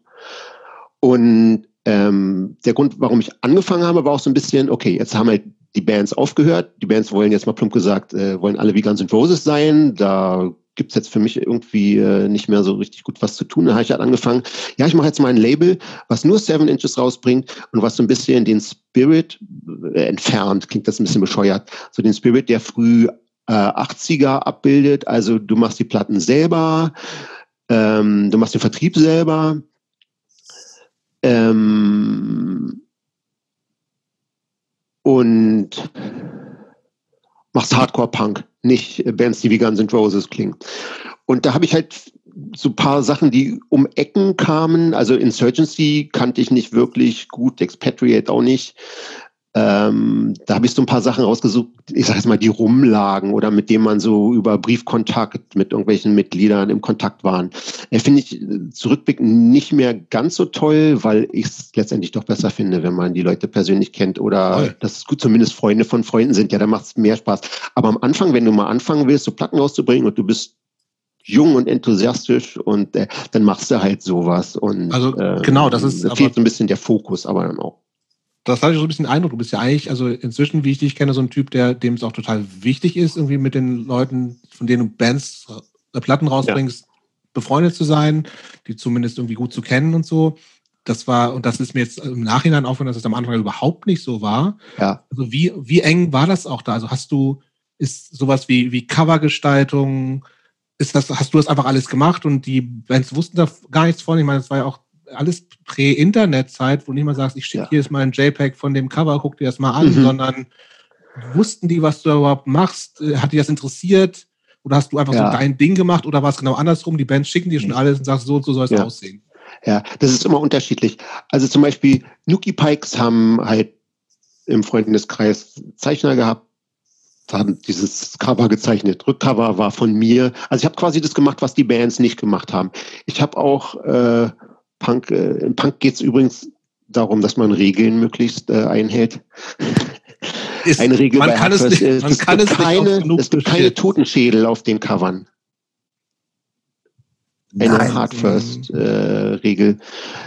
Äh, Idora geht, so ein bisschen, Idora geht so ein bisschen in die Richtung, finde ich, mit diesem Auge und so. Ja, dazu kann ich dir sagen, ich habe ein Idora-Cover, jetzt kann ich es ja erzählen, ich habe ein, eine frühere Version zurückgewiesen, äh, weil da ein eher unoriginell gezeichneter Totenschädel drauf war. Und dann habe ich das gekriegt und das ist ja so ein Auge, das ist schon okay. Auge ist okay. Ähm, ja. Äh, auf der Burial im Mond ist eine Zeichnung von dem bekannten japanischen Zeichner Sugi, der hat mir Totenschädel im Mond untergeschmuggelt bei der Burial Single. Aber ja, ist okay. Sugi ist ein Kumpel. Ähm, was wollte ich sagen? Genau. Ähm, das Artwork ist aber von denen. Und äh, Urban Terror zum Beispiel, Artwork von denen. Und äh, Expatriate, Artwork von denen. Insurgency, die Band gab es ja da schon eine Weile nicht mehr, deshalb komplett ich gemacht äh, hatte halt Kontakt mit einem und ähm, der war jetzt nicht so, dass er sagt, ey, ich mache jetzt toll, dass du die Platte machst, ich schicke dir hier noch ein schönes Cover. Nee. Aber ich bin jemand, der durchaus auch mal Artwork zurückweist. Also wenn es scheiße aussieht oder äh, irgendwas, was mir jetzt überhaupt nicht gefällt, dann sage ich auch, ach nee, mach doch nochmal oder hier, wenn es zu lange dauert, äh, mache ich. Also ich habe zum Beispiel bei der ersten Strain Band gemacht, zweite Strain habe ich gemacht. Fratricide hat die Band gemacht. Ja, also es ist immer, musst du halt gucken. Ne? Also manche Bands haben in der Band oder zumindest im Freundeskreis jemand, der sowas gut machen kann. Und damals war es ja auch noch nicht so ganz leicht. Aber ich habe halt irgendwann eine Vorlage gekriegt, meistens auf Papier. Und dann bin ich in irgendeiner Kreuzberger Hinterhof-Druckerei gegangen und dann habe ich gesagt, ey, hier könnt ihr das drucken. Und hier gibt es auch noch ein Textblatt. Zu, zu Strain hatten wir auch noch eine Frage. Ähm, ja. Jobst, willst Warum du da ich, will, ich will ja später dazu kommen. Also zu Strain, zu, zu der, zu der, einer der vielen CD-Veröffentlichungen auf Hard First Records kommen wir natürlich auch noch. Ja. Aber ja. ich will gerne kurz bei Japan bleiben. Ja, okay. Weil Japan, ähm, also wie gesagt, du, du hast, du hast da Connection gehabt ähm, du bist 92 das erste Mal in Japan gewesen. Ja. Wie hast du die Szene in der Zeit da erlebt? Was genau willst du jetzt wissen? Die Szene was allgemein waren, was, oder? Ja, also genau? was, wie, wie sind, wie, in wie sehr war das auch so Szene bezogen auf so Punk- und Hardgeschichten nochmal ein Kulturschock vielleicht? Ich glaube, Japan ist, glaube ich, ohnehin für, wenn man zum ersten Mal da ist, ist also ich war, ich war noch nicht mhm. da, aber ich glaube, es ist einfach schon so komplett anders ist, gerade vielleicht in der Zeit auch nochmal, ähm, ja. das, das vielleicht mal außen vor gelassen, sondern in Bezug auf, wie funktioniert da so eine, also meine, du bist jemand, der kniet, na, knietief ist schon untertrieben, aber vorhin so einer, in so einem DIY-Kontext halt drin war. Existiert das da? Inwieweit bist du, warst du, wie weit warst du begeistert? Warst du von Sachen enttäuscht? Hast du dir anders vorgestellt? Ähm, wie waren so deine, wenn du das, ja. das noch re rekonstruieren kannst, wie deine Empfindungen da waren? Ja, äh, eine gute und vielseitige Frage. Ähm, also ich war ja schon so ein bisschen vorbereitet, weil ich halt Leute kannte, die da wohnten. Also was ist da, und 92 war auch noch ein bisschen anders als heute oder in den letzten zehn Jahren. Ähm, was es da echt nicht gibt, da gibt es halt keine kleinen DIY-Läden oder so und keine Jutses und so. In Japan gibt es diese Live-Houses und dann geht halt eine Band hin und mietet das Ding für einen Abend und kümmert sich auch um Verkauf der Tickets und so und lädt ihre ganzen Freundesbands ein. Und in Japan spielen ja, ich sag mal, sechs bis zwölf Bands äh, auf einem Konzert. Also es ist halt äh, Japan ein Land, wo äh, die Mieten exorbitant teuer sind äh, da gibt es halt sowas nicht. Da gibt es keinen Platz, wo ein Freiraum entstehen kann, sondern äh, da gibt es halt so kleine, relativ selbstorganisierte Läden, wo dann halt Bands das Ding mieten oder in einigen wenigen Fällen veranstalten die Läden auch Konzerte. Aber ja, es muss halt jemand organisieren und organisieren heißt, du mietest halt einen Club und dem Club steht die Backline drin. Und äh, die ganzen Bands proben in Studios. Und in den Studios, da gehen sie halt rein, die sind in irgendwelchen Hochhäusern und dann gehen die Leute mit ihren Instrumenten da rein und dann proben sie in den Studios und genauso gehen sie am Wochenende in so einen Laden, in so ein Livehaus und dann spielen sie da. Und damals gab es auch relativ wenig so DIY-Labels. Also es gibt halt die klassischen DIY-Labels in Japan, MCR Company. Irgendwann später gab es ja noch das Label von diesen Power of ID-Typen. Das war halt super DIY. Aber ich sag mal, in den späten 80ern, diese ganz bekannten Japan-Bands, die auf diesem Selfish-Label waren, das war quasi das bekannteste Japan-Label, also hier die äh, Deathside, äh, Lip Cream, Oto, etc. Liga. Das waren, das waren so relativ dubiose Labels von komischen Geschäftsleuten gemacht. Und DIY war halt sau schwierig zu machen, aber einige haben es versucht. Und in den fortgeschrittenen 90er Jahren war es dann auch ein bisschen äh, verbreiteter. Aber im Prinzip war es total schwierig für so eine Band, wie auch Nuki Pikes eine waren, so eine junge neue Band, die was bisschen anderes gemacht hat, irgendwie ein Label zu finden. Okay, aber du hast jetzt Und noch nicht du hast da sein. Also du hast erzählt, wie die Strukturen waren, dass die nicht da genau. sind. Also war das für dich irgendwie tatsächlich, also bist du dann dahin gegangen, okay, ich, ich, ich muss jetzt, ich will jetzt hier den Leuten das beibringen, weil das cool ist, wie es irgendwie so. mit, mit Selbstverwalten läuft. Also, oder ist es, was, wie hast du dich ja, da? Ja, mach mal Rolle auf. Das mach doch mal, geh doch mal zur Stadt, geh doch mal zum Senat. Genau. Geht doch mal, geht doch mal zum Tokioter Senatsrockbeauftragten und macht ein Jutsi auf. Nee, also äh, da hast halt keine Chance. Also ich bin da hingegangen, um die Leute kennenzulernen, um mit denen Sachen zu machen. Äh, also Nuki Pike zum Beispiel waren auch ziemlich so England beeinflusst und haben gesagt, ja, selbst organisieren hier gegen diese eher Kommerz äh, anderen Bands. Und ja, was ich noch sagen will, also wie, wie das auf mich gewirkt hat. Also wenn du in Japan auf einem Konzert bist, also japanische Bands live in Japan, das ist einfach so eine andere Liga, als was du hier live von Bands geboten kriegst, weil auch dieses Umfeld so gut getaktet ist. Also Umfeld im Sinne von, okay, da steht jetzt eine Backline, da ist äh, eine Mischerin oder ein Mischer, auffällig häufig äh, Mischerinnen in Japan. Äh, die haben den Raum total im Griff, die kennen diese Backline und wissen, was die Band ungefähr will. Und die mischen dir einen Sound hin, der bläst dich gegen die hintere Wand äh, in diesem Laden. Und das sind meistens ja auch sehr kleine Läden. Und also es ist halt total intensiv. Und also diese Bands, die du da siehst, die sind, also nachdem du in Japan mal mehrere Konzerte am Stück gesehen hast und du kommst wieder zurück nach Europa, dann sind hier Konzerte einfach langweilig, weil du sagst dir, äh, klingt nicht gut, ist nicht kraftvoll, die Band gibt sich ja gar nicht richtig Mühe und so eine Sachen, weil in Japan die Bands, also die, das ist ja allgemein so in der japanischen Gesellschaft, du machst da halt nicht so Sachen so, du slackst da nicht rum, du machst keine halben Sachen, sondern du bist halt in diesem Moment bist du richtig drin in dem Ding und du hast vorher auch wie ein Irrer geprobt und bist gut an dem Instrument und dann machen die da Sachen, die man in Europa selten sieht und das ist einfach total super. Und ähm, ja, teilweise in USA gibt es manchmal vergleichbare Sachen und natürlich gibt es auch manchmal in Deutschland eine einheimische Band, die so ist, aber jetzt mal unter uns gesagt, den Deutschen fehlt so ein bisschen das Feuer im Arsch, um sowas hinzukriegen.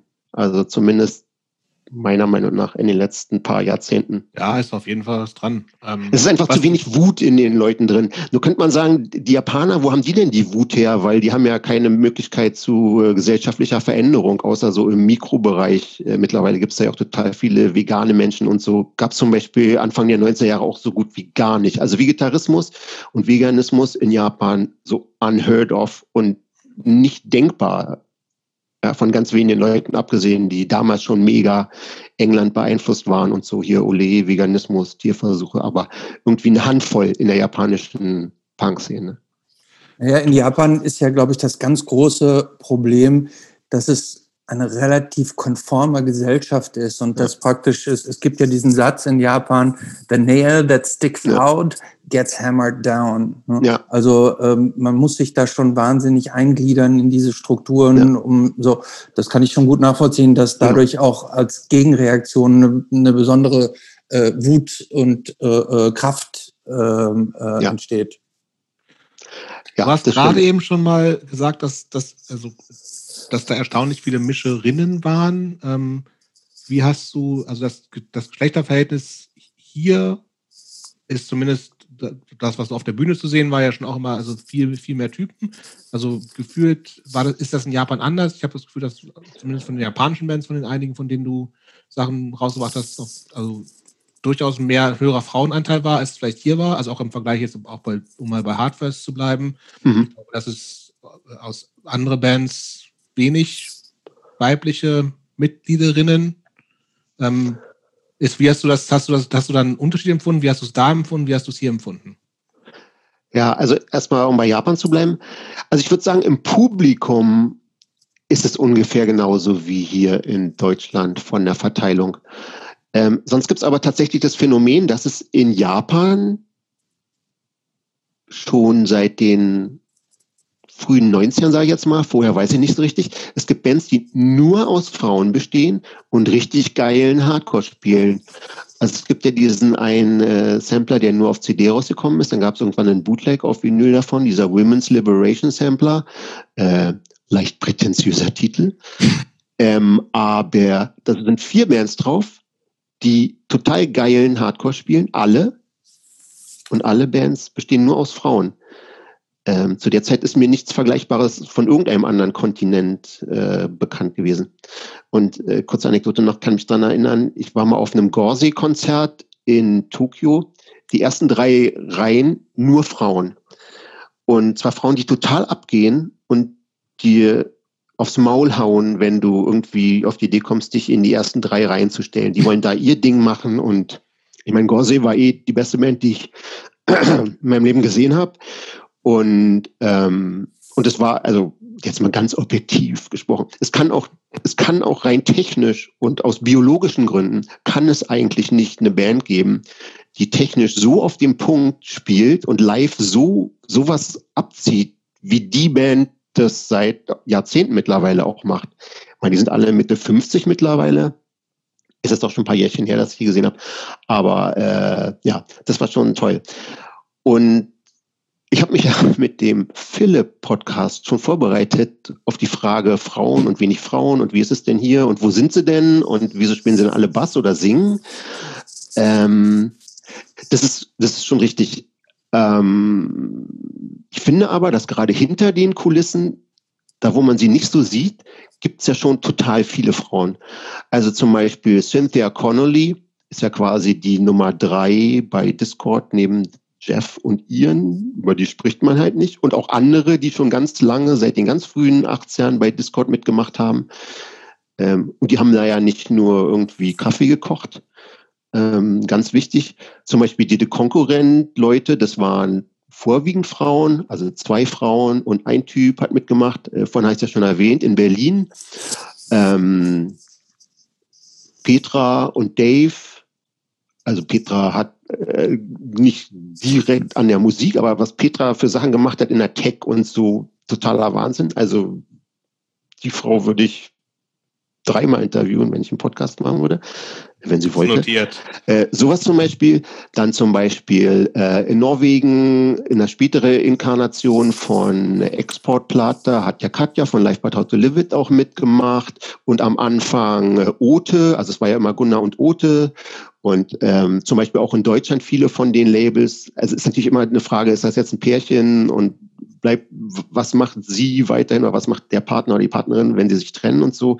Jedenfalls, also ich habe da immer irgendwie, da waren immer Frauen dabei. Bei Wie bei zum Beispiel war ja Margit, Margit äh, und Issy.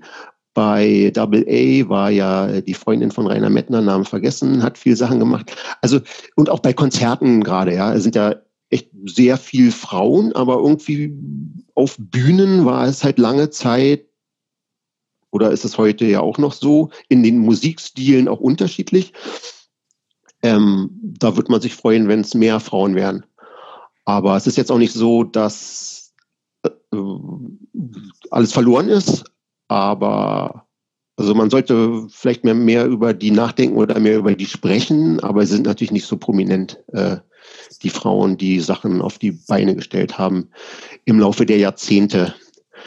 Und äh, ich habe dazu auch eine Theorie. Meine Theorie ist, je smarter und je politischer die Szene ist, desto höher der Frauenanteil.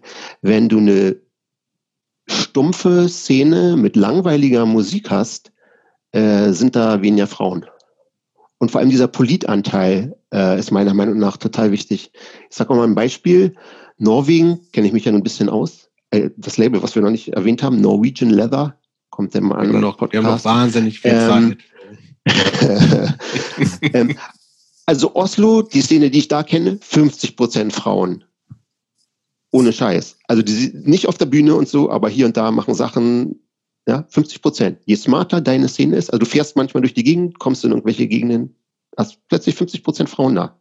Und also ja. okay, super, ja, spannend. Also klingt erstmal. Und äh, ich will ganz kurz sagen, dass ich früher in Berlin sau viel mit Frauen auch rumgehangen habe und es gab immer viele starke Frauen in der Punk-Szene in Berlin, so habe ich zumindest wahrgenommen, die Sachen gemacht haben, die sich nichts irgendwie von Leuten haben erzählen lassen und die einfach ihr Ding gemacht haben. Ach, eine Sache habe ich noch vergessen zu sagen. Cortex, die vier Leute, die Cortex gegründet haben, zwei Frauen dabei.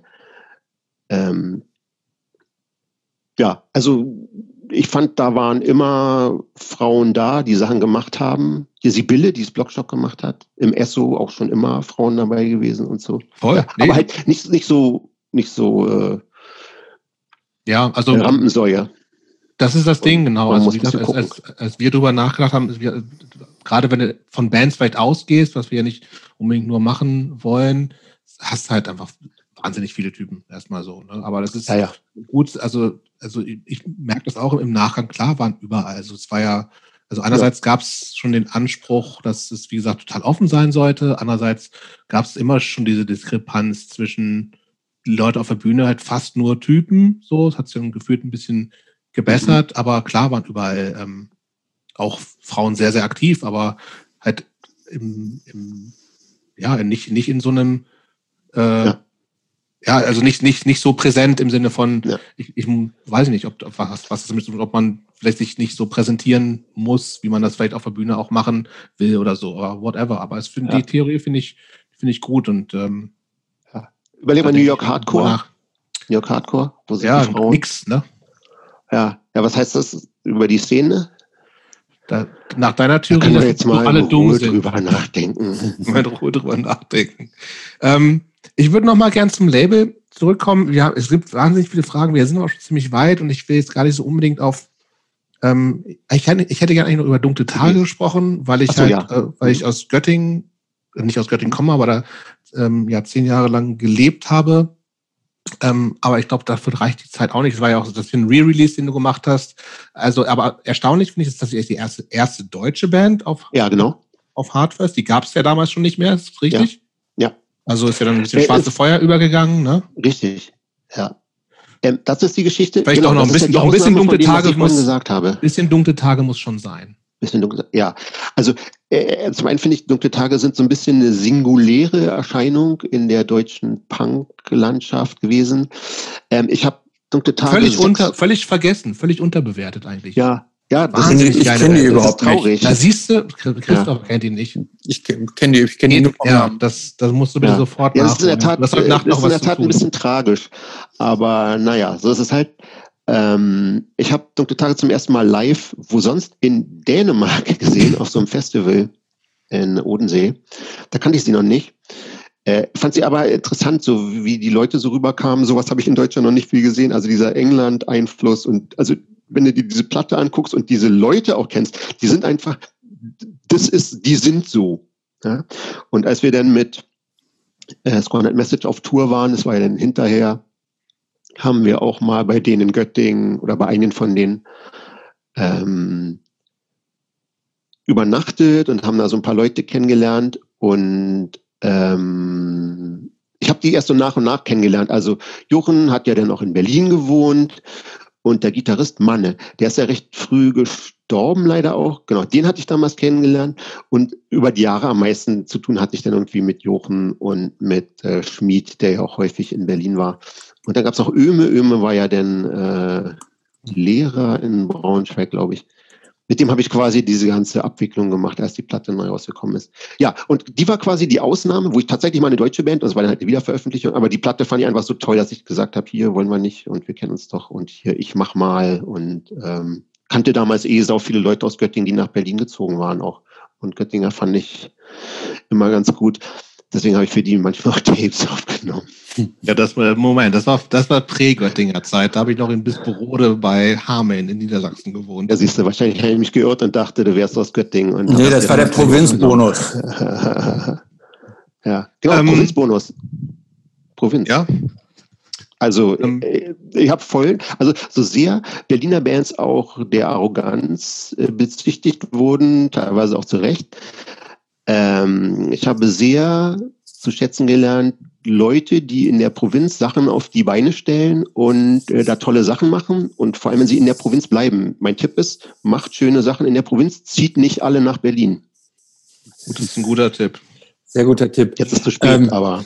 Ja, okay. leider. Sollen wir, sollen wir, vielleicht mal, äh, Jobst, und du fällst mir sofort ins Wort, wenn du ähm, mich mit mir übereinstimmst, sollen wir vielleicht mal so ganz langsam zum ähm, zum, zum Ende von Hard First kommen, äh, beziehungsweise so ein paar, ja, so ein, einfach so ein paar Jahre mal vorspulen und sagen, wie viele Jahre hast du es gemacht äh, in den letzten Jahren? Ich, ich, ich finde, also die Mülltüte-Sachen, finde ich, die haben noch eine relativ große Aufmerksamkeit mhm. ähm, ausgelöst. Und dann, wenn ich es richtig wahrgenommen habe, hast du gesagt, hm, lohnt sich nicht mehr mit Seven Inches, mit Platten machen, äh, rentiert sich nicht alles zu teuer? Stimmt das? das Und was waren so aus der Rückschau so die, ja. die wichtigsten Bands, wichtigsten Releases für dich? Oh, okay. Ähm, wo fange ich an? Ähm, Mülltüte, ja. Also dieses Sache, so internationale Bands, auch wenn man die kennt und die aus einem so im weitesten Sinne Kumpelumfeld oder man kennt sie persönlich und kennt ihre Vorgängerbands, dass ich diese Bands gemacht habe, habe ich ja dann irgendwann die Kurve gekriegt zu deutschen Bands. Also das war zum einen dieser, ich nenne es jetzt mal total plump, äh, Deutschland in die kleinen Klüngel, also sprich diese Liga, äh, Naudinail, Bombenalarm, Burial. Hm? Solid Decline. Erste, erste, Solid Decline, die gehören jetzt nicht ganz genau dazu, aber die waren in dieser Phase auch drin, ja. Und dann habe ich die halt gemacht, weil dann war es irgendwie, in dieser Zeit war es schon ein bisschen so, dass ich mir gesagt habe, naja, jetzt ist irgendwie dieses Verhältnis, na klar, alle haben ein Label und Asita Easy war dann irgendwie nicht mehr ganz so. Und gerade bei diesen Berliner Bands war es dann so. Das, und dann habe ich halt eine Zeit lang ja quasi nur noch von wirklich auch engeren Freunden ähm, Platten gemacht. Und das war halt die Phase, wo dann auch so Multi Pick Control, klar, Solid Decline, Nuclear Cult auch und äh, diese Sachen rausgebracht habe. Beast Bastard. Weil, also ich finde, diese ganzen Bands sind auf international Spitzenniveau. Ja, stimme ich dir meiner, Ich bin ja neutraler Beobachter, kannst du ja sagen. Und äh, ja, ich wollte halt mit denen äh, Platten machen. Und das waren meine Freunde und ich fand die Bands alle total super. Und dann habe ich mit denen Platten gemacht. Und manche haben sich einigermaßen verkauft und sind einigermaßen angekommen bei Leuten und andere nicht. Und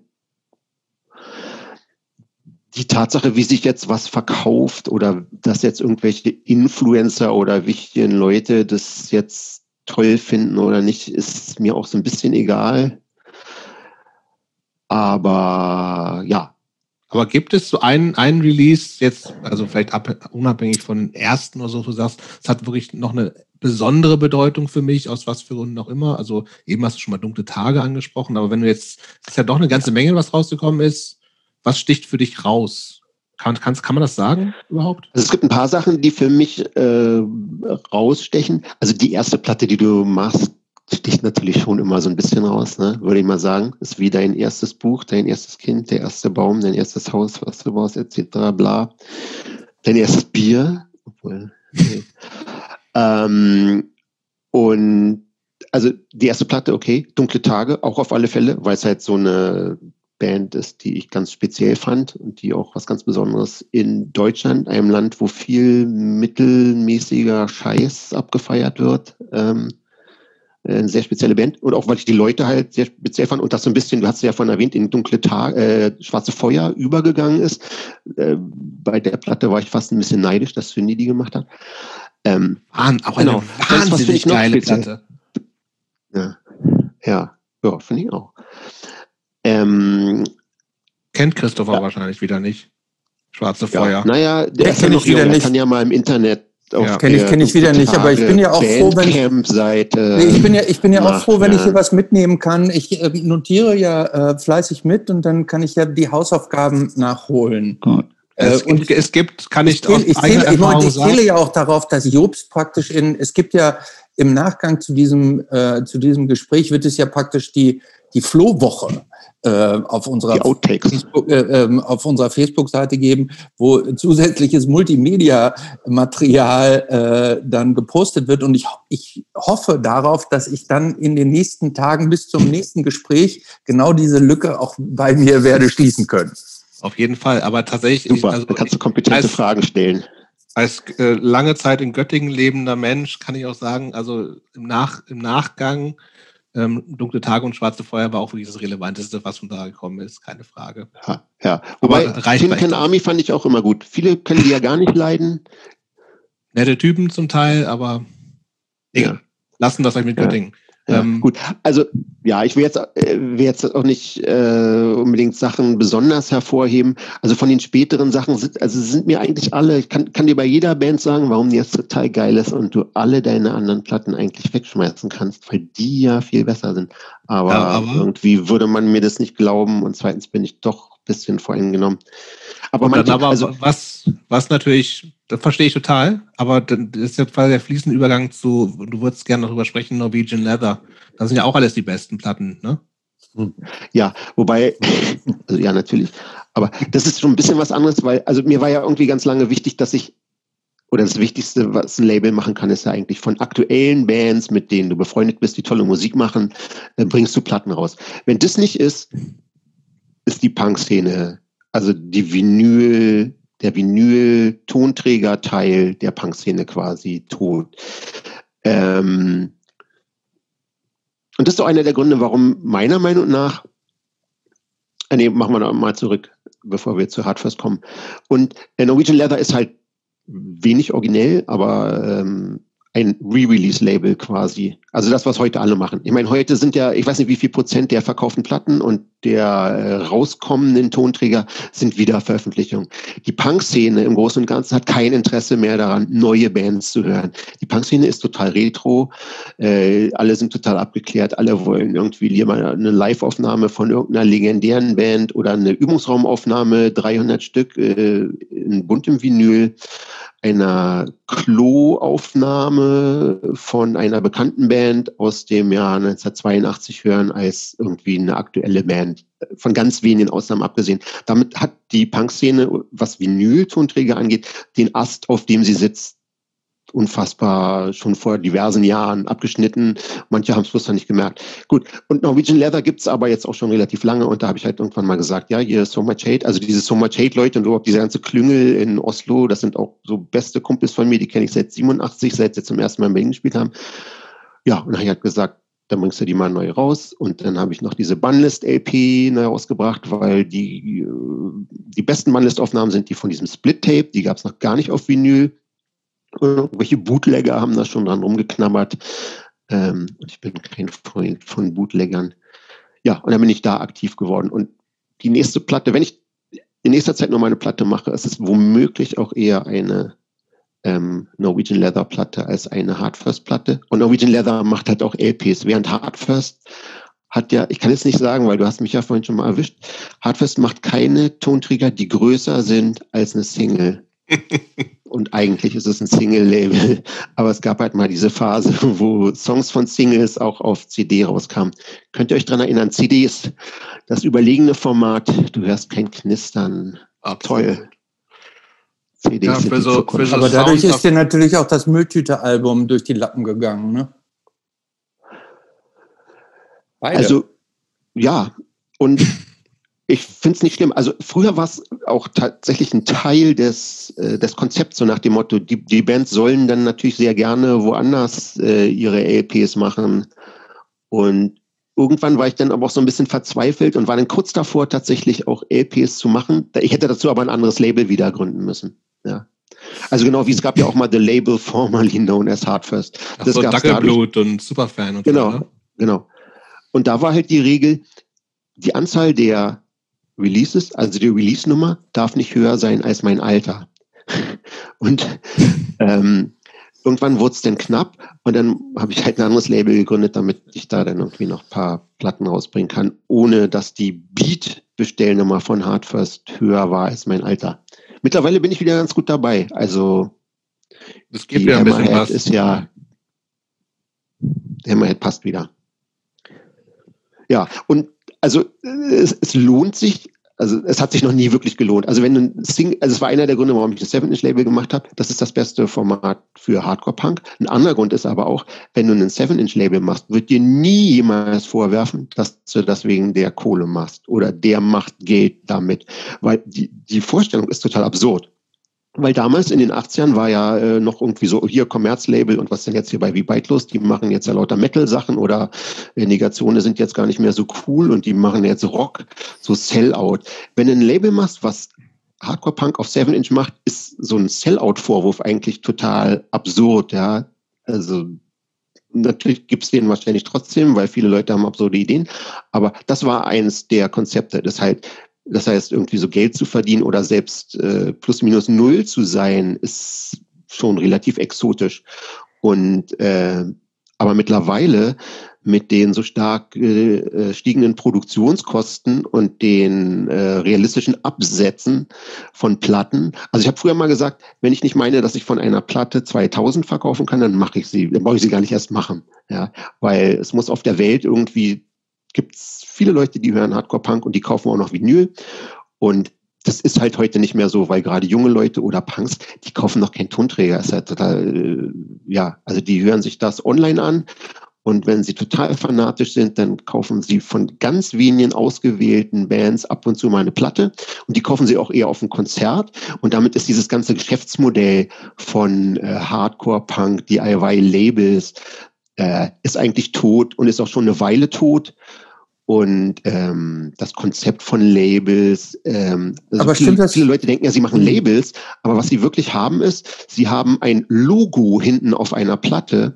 Da sind aber noch zwei bis N andere Logos drauf. Und das ist für mich nicht ein Label. Das mhm. ist quasi, du bist ein Vertreiber dieser Platte und das Logo deines Vertriebs ist auch auf der Platte. Ein Label ist noch was anderes. Ein Label ja. steht für irgendwas. okay, aber ja. was ist, und was ist zum Beispiel, wenn ich, wenn ich da ganz kurz einhaken darf, was ist denn zum Beispiel mit so einem Label wie La Vida es un Mousse oder Iron Lung? Ja, was ist damit? Ja, würdest du auch sagen, das ist nur ein Vertrieb oder die haben kein, kein Nein. eigenes Profil oder so? Nee, äh, nee, finde ich nicht. Äh, die sind die Ausnahmen, aber die beiden Labels, die du nennst, äh, Beach Impediment gibt es noch. Genau. Ähm, wer fällt mir noch ein? Painkiller. Äh, richtig, mit ein bisschen Abstrichen. Ähm, aber das, das sind quasi weltweit agierende Labels, die für keinen Stil stehen, die alle möglichen Bands rausbringen, alle möglichen Stile aus allen möglichen Ländern. Ähm, das sind schon Labels, weil, also da ist auf einer Platte ist hinten ein Logo drauf. Eine Platte kann es auf zwei Kontinenten geben, von unterschiedlichen Labels gemacht sind zwei unterschiedliche Logos drauf. Aber ein Label wie La Vida ist und Moose ist heute eine relativ singuläre Veranstaltung. Davon gibt es auf der Welt, ich will jetzt nicht untertreiben, deswegen sage ich mal zehn, aber es ist deutlich weniger als zehn. Mhm, ja. Und früher hätte es ein Label aus der Liga La Vida es und Moose in jedem Land mehrfach gegeben. Ja. Dadurch hast du so eine weltweite Infrastruktur, die miteinander Sachen zusammen macht, wo Leute tauschen, wo bestimmte Länder vielleicht auch so einen speziellen Stil haben. Mhm. Und Heute klingen alle Bands aus allen Ländern potenziell gleich, also potenziell, weil jede Band irgendwie so einen gewissen Retro-Stil pflegt. Ähm, und manche sind halt mehr oder weniger angesagt. Und diese von dir erwähnten Labels sind halt so ein bisschen stilunabhängig und deswegen kommen die noch so einigermaßen über die Runden, aber die verkaufen ja teilweise auch keine relevanten Stückzahlen mehr. Also wenn ich, also so ein Label, so ein etabliertes Label, was total super ist, was alle toll finden. Lengua Armada zum Beispiel macht schon seit vielen Jahren 300 Auflagen. Ja. Mhm. Und ja. da kannst du überlegen, was kostet eine Platte, wenn du 300 Auflagen machst und was für Leute kaufen, ich sage jetzt mal Singles, um beim Single-Beispiel zu bleiben, kaufen Singles, die acht oder neun Euro kosten. Also sicherlich nicht junge Leute und sicherlich nicht so Punk-Leute, so es die dann noch gibt, mit wenig Geld. Und damit ist das ganze Konzept irgendwie hinfällig.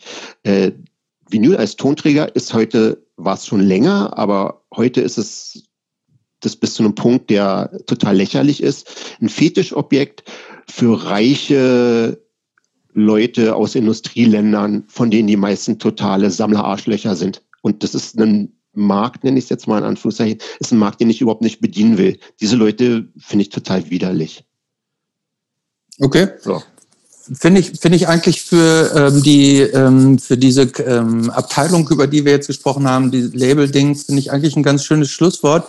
Ähm, sollen wir vielleicht mal jetzt in eine ganz andere Liga überwechseln? Denn es gibt ja auch ähm, bei dir wie bei jedem äh, im Leben nicht nur Punk, sondern irgendwann auch geht es darum, was mache ich denn sonst so im Leben? Ähm, wenn unsere Recherchen stimmen, hast du 14 Jahre studiert, davon anderthalb Jahre Skandinavistik und ähm, ähm endlos lange an der ähm, HDK hier in Berlin im Institut für Technologie und Planung Druck. Ähm, und zwar betriebliche Planung und Koordination, Design, Produktplanung, Druck, Produktplanung, Verpackung und Marketing. So, was auch immer sich hinter diesem Studium verbirgt. Ähm, Christopher ist auf LinkedIn. Ne, wir waren, wir, wir haben natürlich, wie, das hat der Jobst rausgesucht. Ähm, okay. Jetzt bleiben wir mal in, in dieser ja. LinkedIn. Dann hast du nämlich irgendwann angefangen für Microsoft zu arbeiten für äh, Roche Diagnostic Solutions, Swiss Lab und aktuell Data for Life. Ja. Äh, du bist technischer Redakteur. Was ist, ist für uns da mal ganz kurz an der Hand dadurch, was du da gelernt hast und was du machst? Mhm. Und vielleicht auch, wie sich das anfühlt, als so ein DIY-Punker für so einen großen ähm, Konzern wie Microsoft zu mhm. arbeiten. Mhm. Okay. Also ich fange mal am Anfang an. Also äh, es ist in der Tat richtig. Ich habe Rekordverdächtige, ich kenne aber Leute, die noch länger studiert haben, 28 Semester studiert und ich habe tatsächlich ein Semester Politologie studiert und die anderen 27 Semester waren Technologie und Planung Druck an der HDK. Ähm, in dieser Zeit habe ich jahrelang die Uni teilweise nicht betreten, außer um mich zu immatrikulieren, weil ich äh, viel gearbeitet habe und mit Nance auf Tour war. Und äh, ja, dann war ich irgendwann fertig. Und die Idee dieses Studiums war, dass da Leute ausgebildet werden, die in der Druckindustrie im weitesten Sinne, im grafischen Gewerbe, äh, Ahnung haben, aber auch so ein bisschen überblicksmäßig ähm, eine Ahnung haben und dann mit Technikern gut zusammenarbeiten können, ohne genauso gut zu sein wie äh, Techniker. Weil in der Druckindustrie ist klassischerweise ein Meister und der druckt da die Sachen und dem gibt es dann auch jemand anders an die Hand und die können dann zusammenarbeiten. Genau. Das war die Idee davon. Und ich habe das studiert, weil ich dachte, ey, hier drucken, Informationen verbreiten, Meinungen verbreiten können und so. Das ist eine wichtige Sache, die man irgendwie können könnte. Das ist was Sinnvolles, weil du kannst quasi das gedruckte Wort, Meinung, kannst du vervielfältigen. Das ist was, was es sich lohnt zu lernen. 27 Semester lang. Ähm, das mit dem Norwegisch lernen, das habe ich nebenbei gemacht am Ende meines Studiums. Da war es ja dann eh egal, wenn es jetzt noch ein bisschen länger dauert, dann habe ich Norwegisch-Kurse an der Humboldt-Uni gemacht. Und äh, als ich dann fertig war, nach dieser ganzen Zeit, habe ich mich beim Computerbuchverlag Microsoft Press beworben. Und dann haben die mich gefragt, ja, interessant, was sie alles gemacht haben. Hm, hm, und, äh, also, also weil Leute, die mit Druckereiwesen und so angrenzenden Sachen zu tun haben, da ist es total typisch, dass du auch mal im Verlag arbeitest zum Beispiel. Und da konnte ich halt Deutsch und Englisch einigermaßen gut. Und ich habe tatsächlich bei meinem Vorstellungsgespräch bei Microsoft, habe ich eine Brand New Unit CD, hat sich schon gelohnt, eine CD zu machen, auf den Tisch gelegt und habe gesagt, hier, äh, ich habe noch nicht in einem Verlag gearbeitet, aber ich habe irgendwie in internationalen Umfeldern Dinge getan und ähm, hier Grafik hat ein Cover, ist aufgenommen. Ich habe das Mastering, den Vertrieb koordiniert und so. Das ist doch so ähnlich wie das, was ihr hier braucht. Ja, dann haben sie mich eingestellt. Also man kann tatsächlich 28 Semester studieren und auch in einer großen Firma dann eingestellt werden. Zumindest 1999 konnte man das, ne? genau, wie das heute ist, da kenne ich mich nicht aus. Ja, genau. Dann habe ich da gearbeitet in diesem Verlag. Dann ging der irgendwann an einen anderen Verlag über. O'Reilly hieß der eigentlich noch bekannter als Microsoft Press und besser und toller. Und irgendwann habe ich dann festgestellt, dieses Verlagswesen, wenn es um Software-Themen geht, dem geht es nicht mehr so gut. Die Leute wollen diese Informationen nicht mehr in gedruckter Form haben. Und dann habe ich quasi umgesattelt zum technischen Redakteur. Und das passierte alles in München noch. Und dann bin ich irgendwann halt zurückgekommen nach Berlin und habe als technischer Redakteur angefangen. Ein technischer Redakteur, das? Ja. Mhm. Also das Tolle war, was ich vorher gemacht habe, ich war quasi Lektor für Computerbücher. Äh, Lektor klingt so wie jemand, der viel liest, aber im Prinzip koordinierst du eher, dass andere Leute Dinge tun, dass am Ende ein Buch dabei rauskommt. Also du musst Autoren suchen, musst Autoren betreuen, musst Autoren sagen, das ist gut, das ist nicht so gut und mach doch hier mal. Und dann gibt es auch einen Termin und dann musst du noch eine Auflage festlegen und am Ende ist dann ein Buch in einem Buchladen oder in einem Amazon. Ja, und das gab es dann irgendwann nicht mehr so richtig, diese Branche, der geht es immer schlechter. Und dann habe ich halt äh, auf die andere Seite gewechselt, habe selber angefangen zu schreiben zu Software-Themen. Und das ist das, was ein technischer Redakteur macht. Der macht quasi Beschreibungen, wie du Software bedienst oder wie du Software konfigurierst für unterschiedliche Anwendergruppen. Da gibt es ganz spezielle Regeln, nach denen man so eine Texte schreibt. Und die habe ich halt mal gelernt und seitdem verdiene ich unfassbar viel Geld im Bereich dessen, was man Digital Health nennt. Das ist das Wie Gesundheitswesen, was das Gesundheitswesen möchte gerne digitalisiert werden. Das ist noch ein weiter Weg. Wie Digital Health. War das, wie ironisch war das, dass du wahnsinnig viel Geld verdienst? Ähm, ich komme über die Runden, aber ich verdiene nicht wahnsinnig viel Geld. Aber hätte, hätte ich kann ja jetzt nicht sagen, ne? dass ich bei Microsoft zehn Jahre gearbeitet habe und äh, knapp überm Hartz-IV-Satz verdient habe. Das könnte ich auch nicht sagen. Weil das ist eine Sache, die mir irgendwie immer wichtig war. Ich bin nie auf die gekommen, von diesen Punkrock-Sachen, die ich gemacht habe, äh, leben zu wollen. Oder ich bin nie auf die Idee gekommen, oder ich habe es mal kurz, als ich noch klein war, erwägt, so nach dem Motto, du könntest ja mal einen Plattenladen aufmachen oder könntest mal das machen und so. Mir war es immer wichtig, dass ich irgendwie mein Geld woanders verdiene und dann diese, dieses Punkzeug, was ich mache, im weitesten Sinne oder äh, ja, diese untergrundmusikalischen Dinge, die müssen unabhängig davon sein, sodass ich nicht in irgendwelche Abhängigkeiten komme, so nach dem Motto, du musst pro Jahr vier LPs machen, damit du deinen Lagerraum mieten kannst oder so. Das wollte ich nicht. Äh, ist das was, was du nur für dich nicht wolltest oder ist das auch, was du zumindest vielleicht auch zeitweise doof gefunden hast, wenn andere das machen? Also es gibt ja zwei Optionen. Entweder du sagst halt, ist nicht mein Ding, ich, also um es jetzt mal also böse auszudrücken, ja. Punk ist halt so mein Hobby, so, wo ich im Zweifelsfall auch Geld ver verliere ähm, und andere sollen machen, was sie wollen. Oder sage ich, oder ist da auch so ein, so ein Vorwurf von, eigentlich finde ich es scheiße, weil es sollte unabhängiger sein. Was unabhängig sein heißt aber auch gleichzeitig, muss man ja fairerweise sagen, Leute haben halt A, weniger Zeit, B, äh, stecken auch wahnsinnig viel Energie in Vollzeitberufe etc. Ja, also, ja. Wie, hast, wie hast du das vielleicht damals so ein bisschen empfunden? War das und hat sich das inzwischen vielleicht geändert? Ja, also ich finde es total legitim, wenn man damit sein Geld verdient. Ähm, einer der Gründe, der mich immer ein bisschen abgeschreckt hat, ist, dass ich den Eindruck habe, also ich habe ja viele Leute auch begleitet im Rahmen ihrer Karriere. Also du hast vorhin Nuclear Blast erwähnt. Ich weiß gar nicht mehr, was der Kontext war. Du hast da bestellt, genau. Also früher war es so, als wir im Bonzen-Fanzine Damned AD Kritiken aus Australien. Genau. Ah ja, genau. Als wir im Bonzen-Fanzine schlechte Kritiken von Nuclear Blast Platten drin hatten oder uns über ihn lustig gemacht haben, weil es gibt ja so Platten, wo er mit seinem Porsche relativ früh abgebildet war. Ähm, Markus Steiger. Dann hat Markus Steiger bei uns angerufen, auf dem Anrufbeantworter gepöbelt, dass wir seine Platten so schlecht besprechen. Ähm, ja, jedenfalls, äh, ich habe jetzt sehr viele Leute gesehen, die irgendwie so gewachsen sind und irgendwie die wenigsten davon haben das so in richtig äh, in Ehre gemacht, meiner Meinung nach. Anderes Beispiel, E-Rake, ähm, bei dem habe ich so mit meine ersten Platten, die ich vertrieben habe, ähm, bestellt. Und irgendwie fing es dann an. Der hat ja Platten teilweise zusammen mit äh, Children of the Revolution gemacht, diese Accused LP zum Beispiel. Und plötzlich war die dann bei ihm aber deutlich teurer als bei dem anderen Label, mit dem er eine Platte zusammen gemacht hat. Und irgendwie, ich meine, das ist alles okay, das sind so, so kleine Schritte, aber irgendwie war das für mich äh, so ein Zeichen, so Leute machen Kompromisse, schielen nach dem Geld. Äh, hier wird irgendwie Geld verlangt, was woanders landet. Also im Sinne von, ja, wenn du wächst, hast du ja so, so einen totalen äh, Overhead, so ein blödes Wort, aber du hast ja so ein Overhead an Sachen, die gemacht werden müssen, die nicht dem Kern der Sache äh, zugutekommen.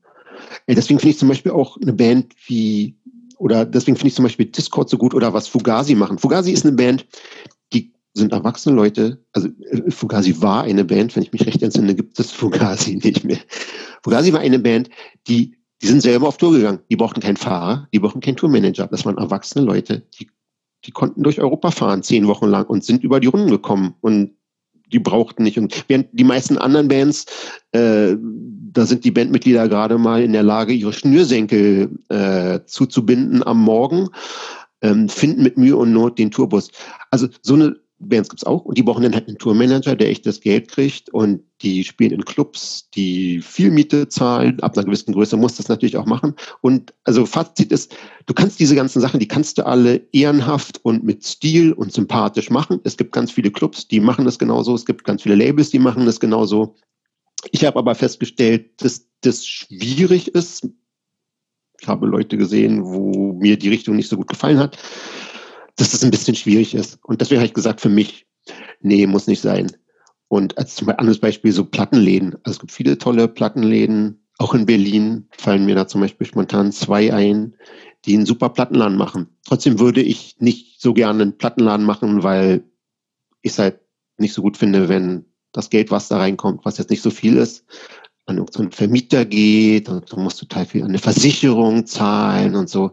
Ich finde es halt gut, wenn, wenn der Kern der Leute, die beteiligt sind, also sprich eine Band ohne ein Label oder die Freunde in der Infrastruktur, die so eine Platte vertreiben oder einen Tonträger vertreiben, die sollten das Geld kriegen. Und wer zum Beispiel das Geld kriegen sollte, äh, ist die Post. Wenn du eine Platte in USA bestellst, kostet die, sagen wir mal, das ist ein Label, also die Plattenpreise exorbitant gestiegen. Ein günstiges Label in den USA heutzutage verkauft eine Platte für sehr faires DIY-Label 15 Dollar. Porto glaube 22 Dollar oder so für eine LP. Das zerschießt dir so das Geschäftsmodell, ja. Äh, ja, oder die internationalen Vertriebswege sind von sowas so abhängig, dass es dann irgendwie keinen Sinn mehr macht. Wieso soll denn die Post ein Vielfaches dessen, was die Band verdient, einnehmen?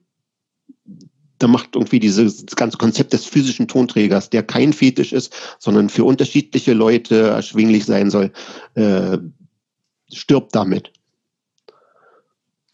Ja. Mhm. Ähm, ich würde gerne schon mal zum Thema, zum Thema kommen. Also du gefühlt bist du für mich, ich meine, wir kennen uns lange, aber jetzt auch nicht so super gut, ähm, jemand, der schon so äh, seit vielleicht den frühen späten 80er Jahren in ähnlichen Strukturen sich bewegt. Also was so, was dein Mindset angeht, was deine, ähm, deine Ansprüche an, an dich selbst äh, angeht, an, an, ans Label, an, an Bands, an, an Punk, an Hardcore. Viel geändert. So, erstmal so ganz neutral gesagt, aber trotzdem ist natürlich für viele Punk so eine Phase im Leben. So, ne, mhm. wo du sagst, ähm, mache ich mal mit und dann irgendwann wird man halt vernünftig und erwachsen. Also das gab es bei dir natürlich auch, dass du dann vernünftig erwachsen geworden bist und nicht mehr nochmal ja, bei Microsoft gearbeitet. Genau, und man mal echte Jobs macht und so. Die Szene ist ja trotzdem noch, also klar gibt's also jetzt hier in Berlin oder überhaupt irgendwie viel so Leute in unserem Alter, sage ich mal, so, so 40 plus, auf auch kleinen Hardcore-Shows ist jetzt nicht so ungewöhnlich. Ähm, aber hast du das Gefühl, dass Punk überhaupt für junge Leute noch eine Relevanz hat? Nein. Gut. Ganz eindeutig nein. Punk heute also Punk, wie ich ihn musikalisch mag. Äh, wir haben vorhin, muss ganz kurz über die ähm, Definition von Punk und was die Definition von Punk. Punk für mich ist die höchste Form von Rock'n'Roll-Musik. Äh, es ist eine wütende Rock'n'Roll-Musik. Ähm, relativ strukturiert, nicht sehr originell. Also Punk musikalisch total stumpf und einfach. Vier, vier, wenige Akkorde und so. Toll. Und da ist viel Emotion drin. Das ist meine Definition, was Punk ist. Mhm. Ähm, ist jetzt unabhängig von der Attitüde Punk, die in jeder Musikart ja theoretisch äh, auftauchen kann. Was war die eigentliche Frage? Die einzige Frage hast du mit Nein schon beantwortet. Genau, Punk das, ist nicht mehr relevant für die Jugend. Genau, das habe ich, genau. Und das habe ich halt für mich entdeckt und ich, ich ziehe das jetzt quasi durch. Ja. Ich habe noch keine bessere Musik gefunden. Also ich höre ja schon noch andere Musik, aber ich habe noch keine bessere Musik gefunden, dass ich sage, ey, hier Punk, alles scheiße. Diese andere Musik hier, Musik X, habe ich jetzt für mich entdeckt. Die ist ja viel toller. Wie in den 90ern ganz viele Leute, die ich kenne, die halt irgendwie zu Techno gegangen sind oder gesagt haben, ey, Hip-Hop ist der neue Punk. Und ich meine, da ist aber teilweise tatsächlich was dran. Und ich dachte, Guns N' Roses ist der neue Punk. Äh, Guns N' Roses ist der 88 neue Punk. War der neue Mittlerweile Punk, ja. gab es aber auch schon zwei Revivals, glaube ich, von Guns N' Roses. Ähm, also insofern hast du wahrscheinlich recht. Ähm, ja, aber ich meine, äh, heutzutage, also das ist das, wie ich es damals empfunden und entdeckt habe. Und Punk war damals ja auch eine Reaktion auf andere Musik, wo Leute gesagt haben, ey, die Musik ist langweilig. Äh, also Musik ursprünglich, also Punk ursprünglich, also die MC5 Stooges Variante von Punk, die Erfinder von Punk, ähm, war ja auch eine Reaktion gegen irgendwie langweilige andere Hippie-Musik und Doodle-Musik und ähm, Punk in England war dann auch noch mal später sowas ähnliches. So, und heute ist im Vergleich Punk aber total harmlose Musik. Also Punk ist nicht originell. Ganz viel experimentelle Musik ist viel origineller. Ähm, es gibt andere Musik, die ist viel extremer. Ähm, Black Metal, gewisse Bands sind auf ihre Art viel extremer als Punk, weil sie sind viel negativer. Wenn du eine total negative Musik hören möchtest, hätte man früher gesagt, hörst du Punk. Heute gibt's ganz andere Spielarten, die sind noch viel negativer.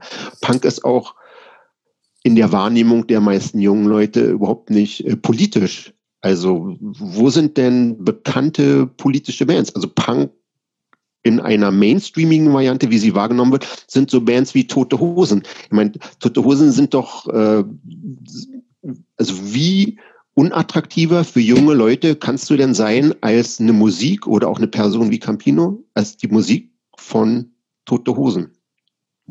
Ja, deswegen, also junge Leute, ich kann jungen Leuten nicht empfehlen, Punk zu hören. Es tut mir sehr leid. Ähm, kann ich natürlich ja, ich, ich könnte, ich, ich könnte mir vorstellen, zu kaufen, aber ich könnte mir vorstellen, wirklich. dass dazu die Meinungen vielleicht auseinandergehen. Ähm, aber, aber gut, jetzt nochmal.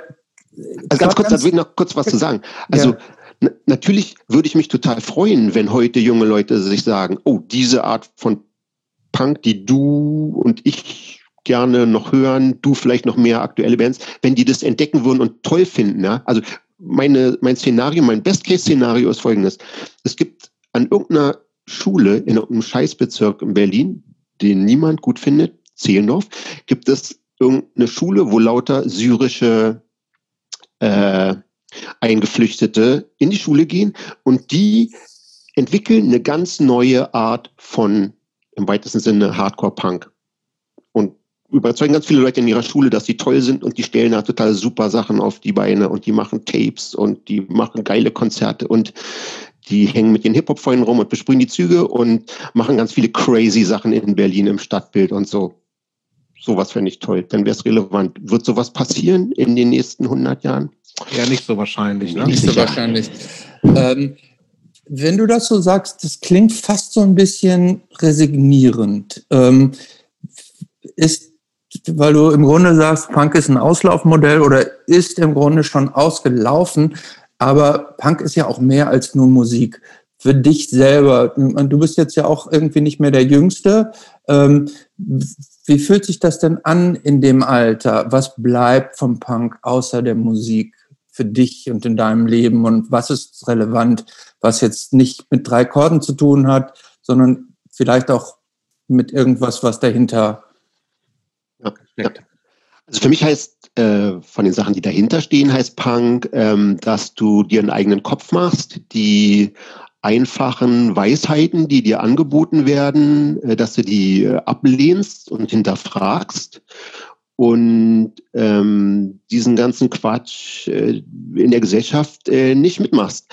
Ähm, die Gesellschaft, wie sie aktuell hier bei uns existiert, ist ja auch ein Auslaufmodell. Also ist ja ganz klar, dass die Art und Weise, wie wir leben, unser Lebenswandel ist, äh, ich will das Wort mit Nachanfang jetzt nicht erwähnen, weil es abgedroschen ist, aber es kann ja so nicht lange weitergehen. Das ist ja völlig klar. Also jeder weiß eigentlich, dass ähm, es so nicht weitergehen kann. Die größten Probleme der Menschheit werden nicht angegangen. Der real existierende Kapitalismus ist nicht ohne weiteres reformierbar. Und das, was und so eine Sachen zu erkennen, was auch immer man daraus für Folgen zieht, das ist für mich Teil dessen, was Punk bedeutet. Und eine andere Sache, die, glaube ich, Punks früh erkannt haben, gerade wenn sie aus Berlin waren, dass irgendwie der real existierende Kapitalismus irgendwie nicht so toll ist und der Sozialismus, von dem man früher umgeben war, und man hat die Leute ja auch gesehen, wenn man rübergefahren ist in Osten, privat oder wenn du dann Konzert gespielt hast oder wenn du die Transitstrecke befahren hast, dass das irgendwie auch irgendwie Kacke ist. Also diese beiden großen Gesellschaftssysteme, die im Kalten Krieg sich gegenüber gestanden haben, dass die beide irgendwie toll nicht wirklich sind. Also diese Sachen erkannt zu haben und daraus seine Schlüsse zu ziehen und jetzt zu überlegen, ja, was kannst du jetzt machen, auch wenn die Möglichkeiten beschränkt sind. So, das macht für mich Punk aus. Mhm. Wenn man, ähm, wenn man jetzt den Punk an die Seite legt und wenn man den technischen Redakteur auch an die Seite legt, was gibt dir denn heute eine richtig gute Zeit? Also, was passiert oder was machst du, wo du sagst, da fühle ich mich richtig wohl, mhm. da bin ich bei mir, ich habe eine gute Zeit? Also gute Zeit heißt für mich jetzt nicht in so einem Entertainment-Kontext, meinst du das, ne? sondern ganz allgemein. Ja. Ja. Also äh, Sachen mit Freunden zu machen, sind mir total wichtig, mit denen rumzuhängen und mich über Sachen zu unterhalten. Was mir eine gute Zeit im weitesten Sinne bereitet, ist auf manche Demos, auf die ich gehe, da passieren Sachen, wo ich sage so, oh, das ist echt ganz schön geil, gerade, dass du diese Leute hast und in diesem Moment diese Sache machen kannst. Will jetzt nicht irgendwelche Sachen ausbreiten hier. Ist jetzt auch nichts, nichts was crazy ist. Ähm, und so viele, so originelle kulturelle Sachen, die passieren, das macht mir eine gute Zeit, wo ich sage, okay, hier ist jemand, diese Person ist kreativ, da ist was, mit dem kann ich was anfangen. Da schafft jemand etwas, was originell ist, was ich so noch nicht hundertmal gesehen habe. Ist auch ein bisschen ein Problem bei Punk, dass dieses, dieses wahnwitzige Retro, dieser Retro-Kult, ähm, also, also ich mag halt was, wenn Leute was fühlen und daraus was entsteht, was originell ist. Und idealerweise hat es auch noch so was äh, Subversives. Wenn ich sowas sehe, das gibt mir ein gutes Gefühl. Was mir auch ein gutes Gefühl gibt, ist irgendwie gewisse Tanzveranstaltungen. Man geht irgendwie tanzen oder ich lege irgendwo auf und. Hey, Moment, Moment, Moment, Moment. Tanzen, was heißt? Äh, stopp, stopp, stopp. Trinken Alkohol. Langsam, was ist das mit dem? Moment, was ist das mit dem Tanzen? Du, jetzt sag mir nicht, dass du, ähm, dass du äh, Flamenco tanzt oder, oder was heißt du, was ist für Tanz? Nein, nein, nein. Nein, ich lege stumpfe äh, Popmusik aus vergangenen Jahrzehnten manchmal auf und äh, sowas, was alle toll finden und alle gleichzeitig, ähm, wenn Leute sich zu billigen, ähm, billigen Gefühlen, wie wenn man Journey spielt, in den Armen liegen ah, okay. 20 Longdrinks währenddessen trinken. Das finde okay. ich super. Okay. okay. Gut. Was würde denn eigentlich der, um zum Ende, das ist unsere letzte Frage immer. Die Standardfrage. Ja, die Standardfrage. Was würde der 20-jährige Flo über den heutigen Flo denken? Ja, gute Frage.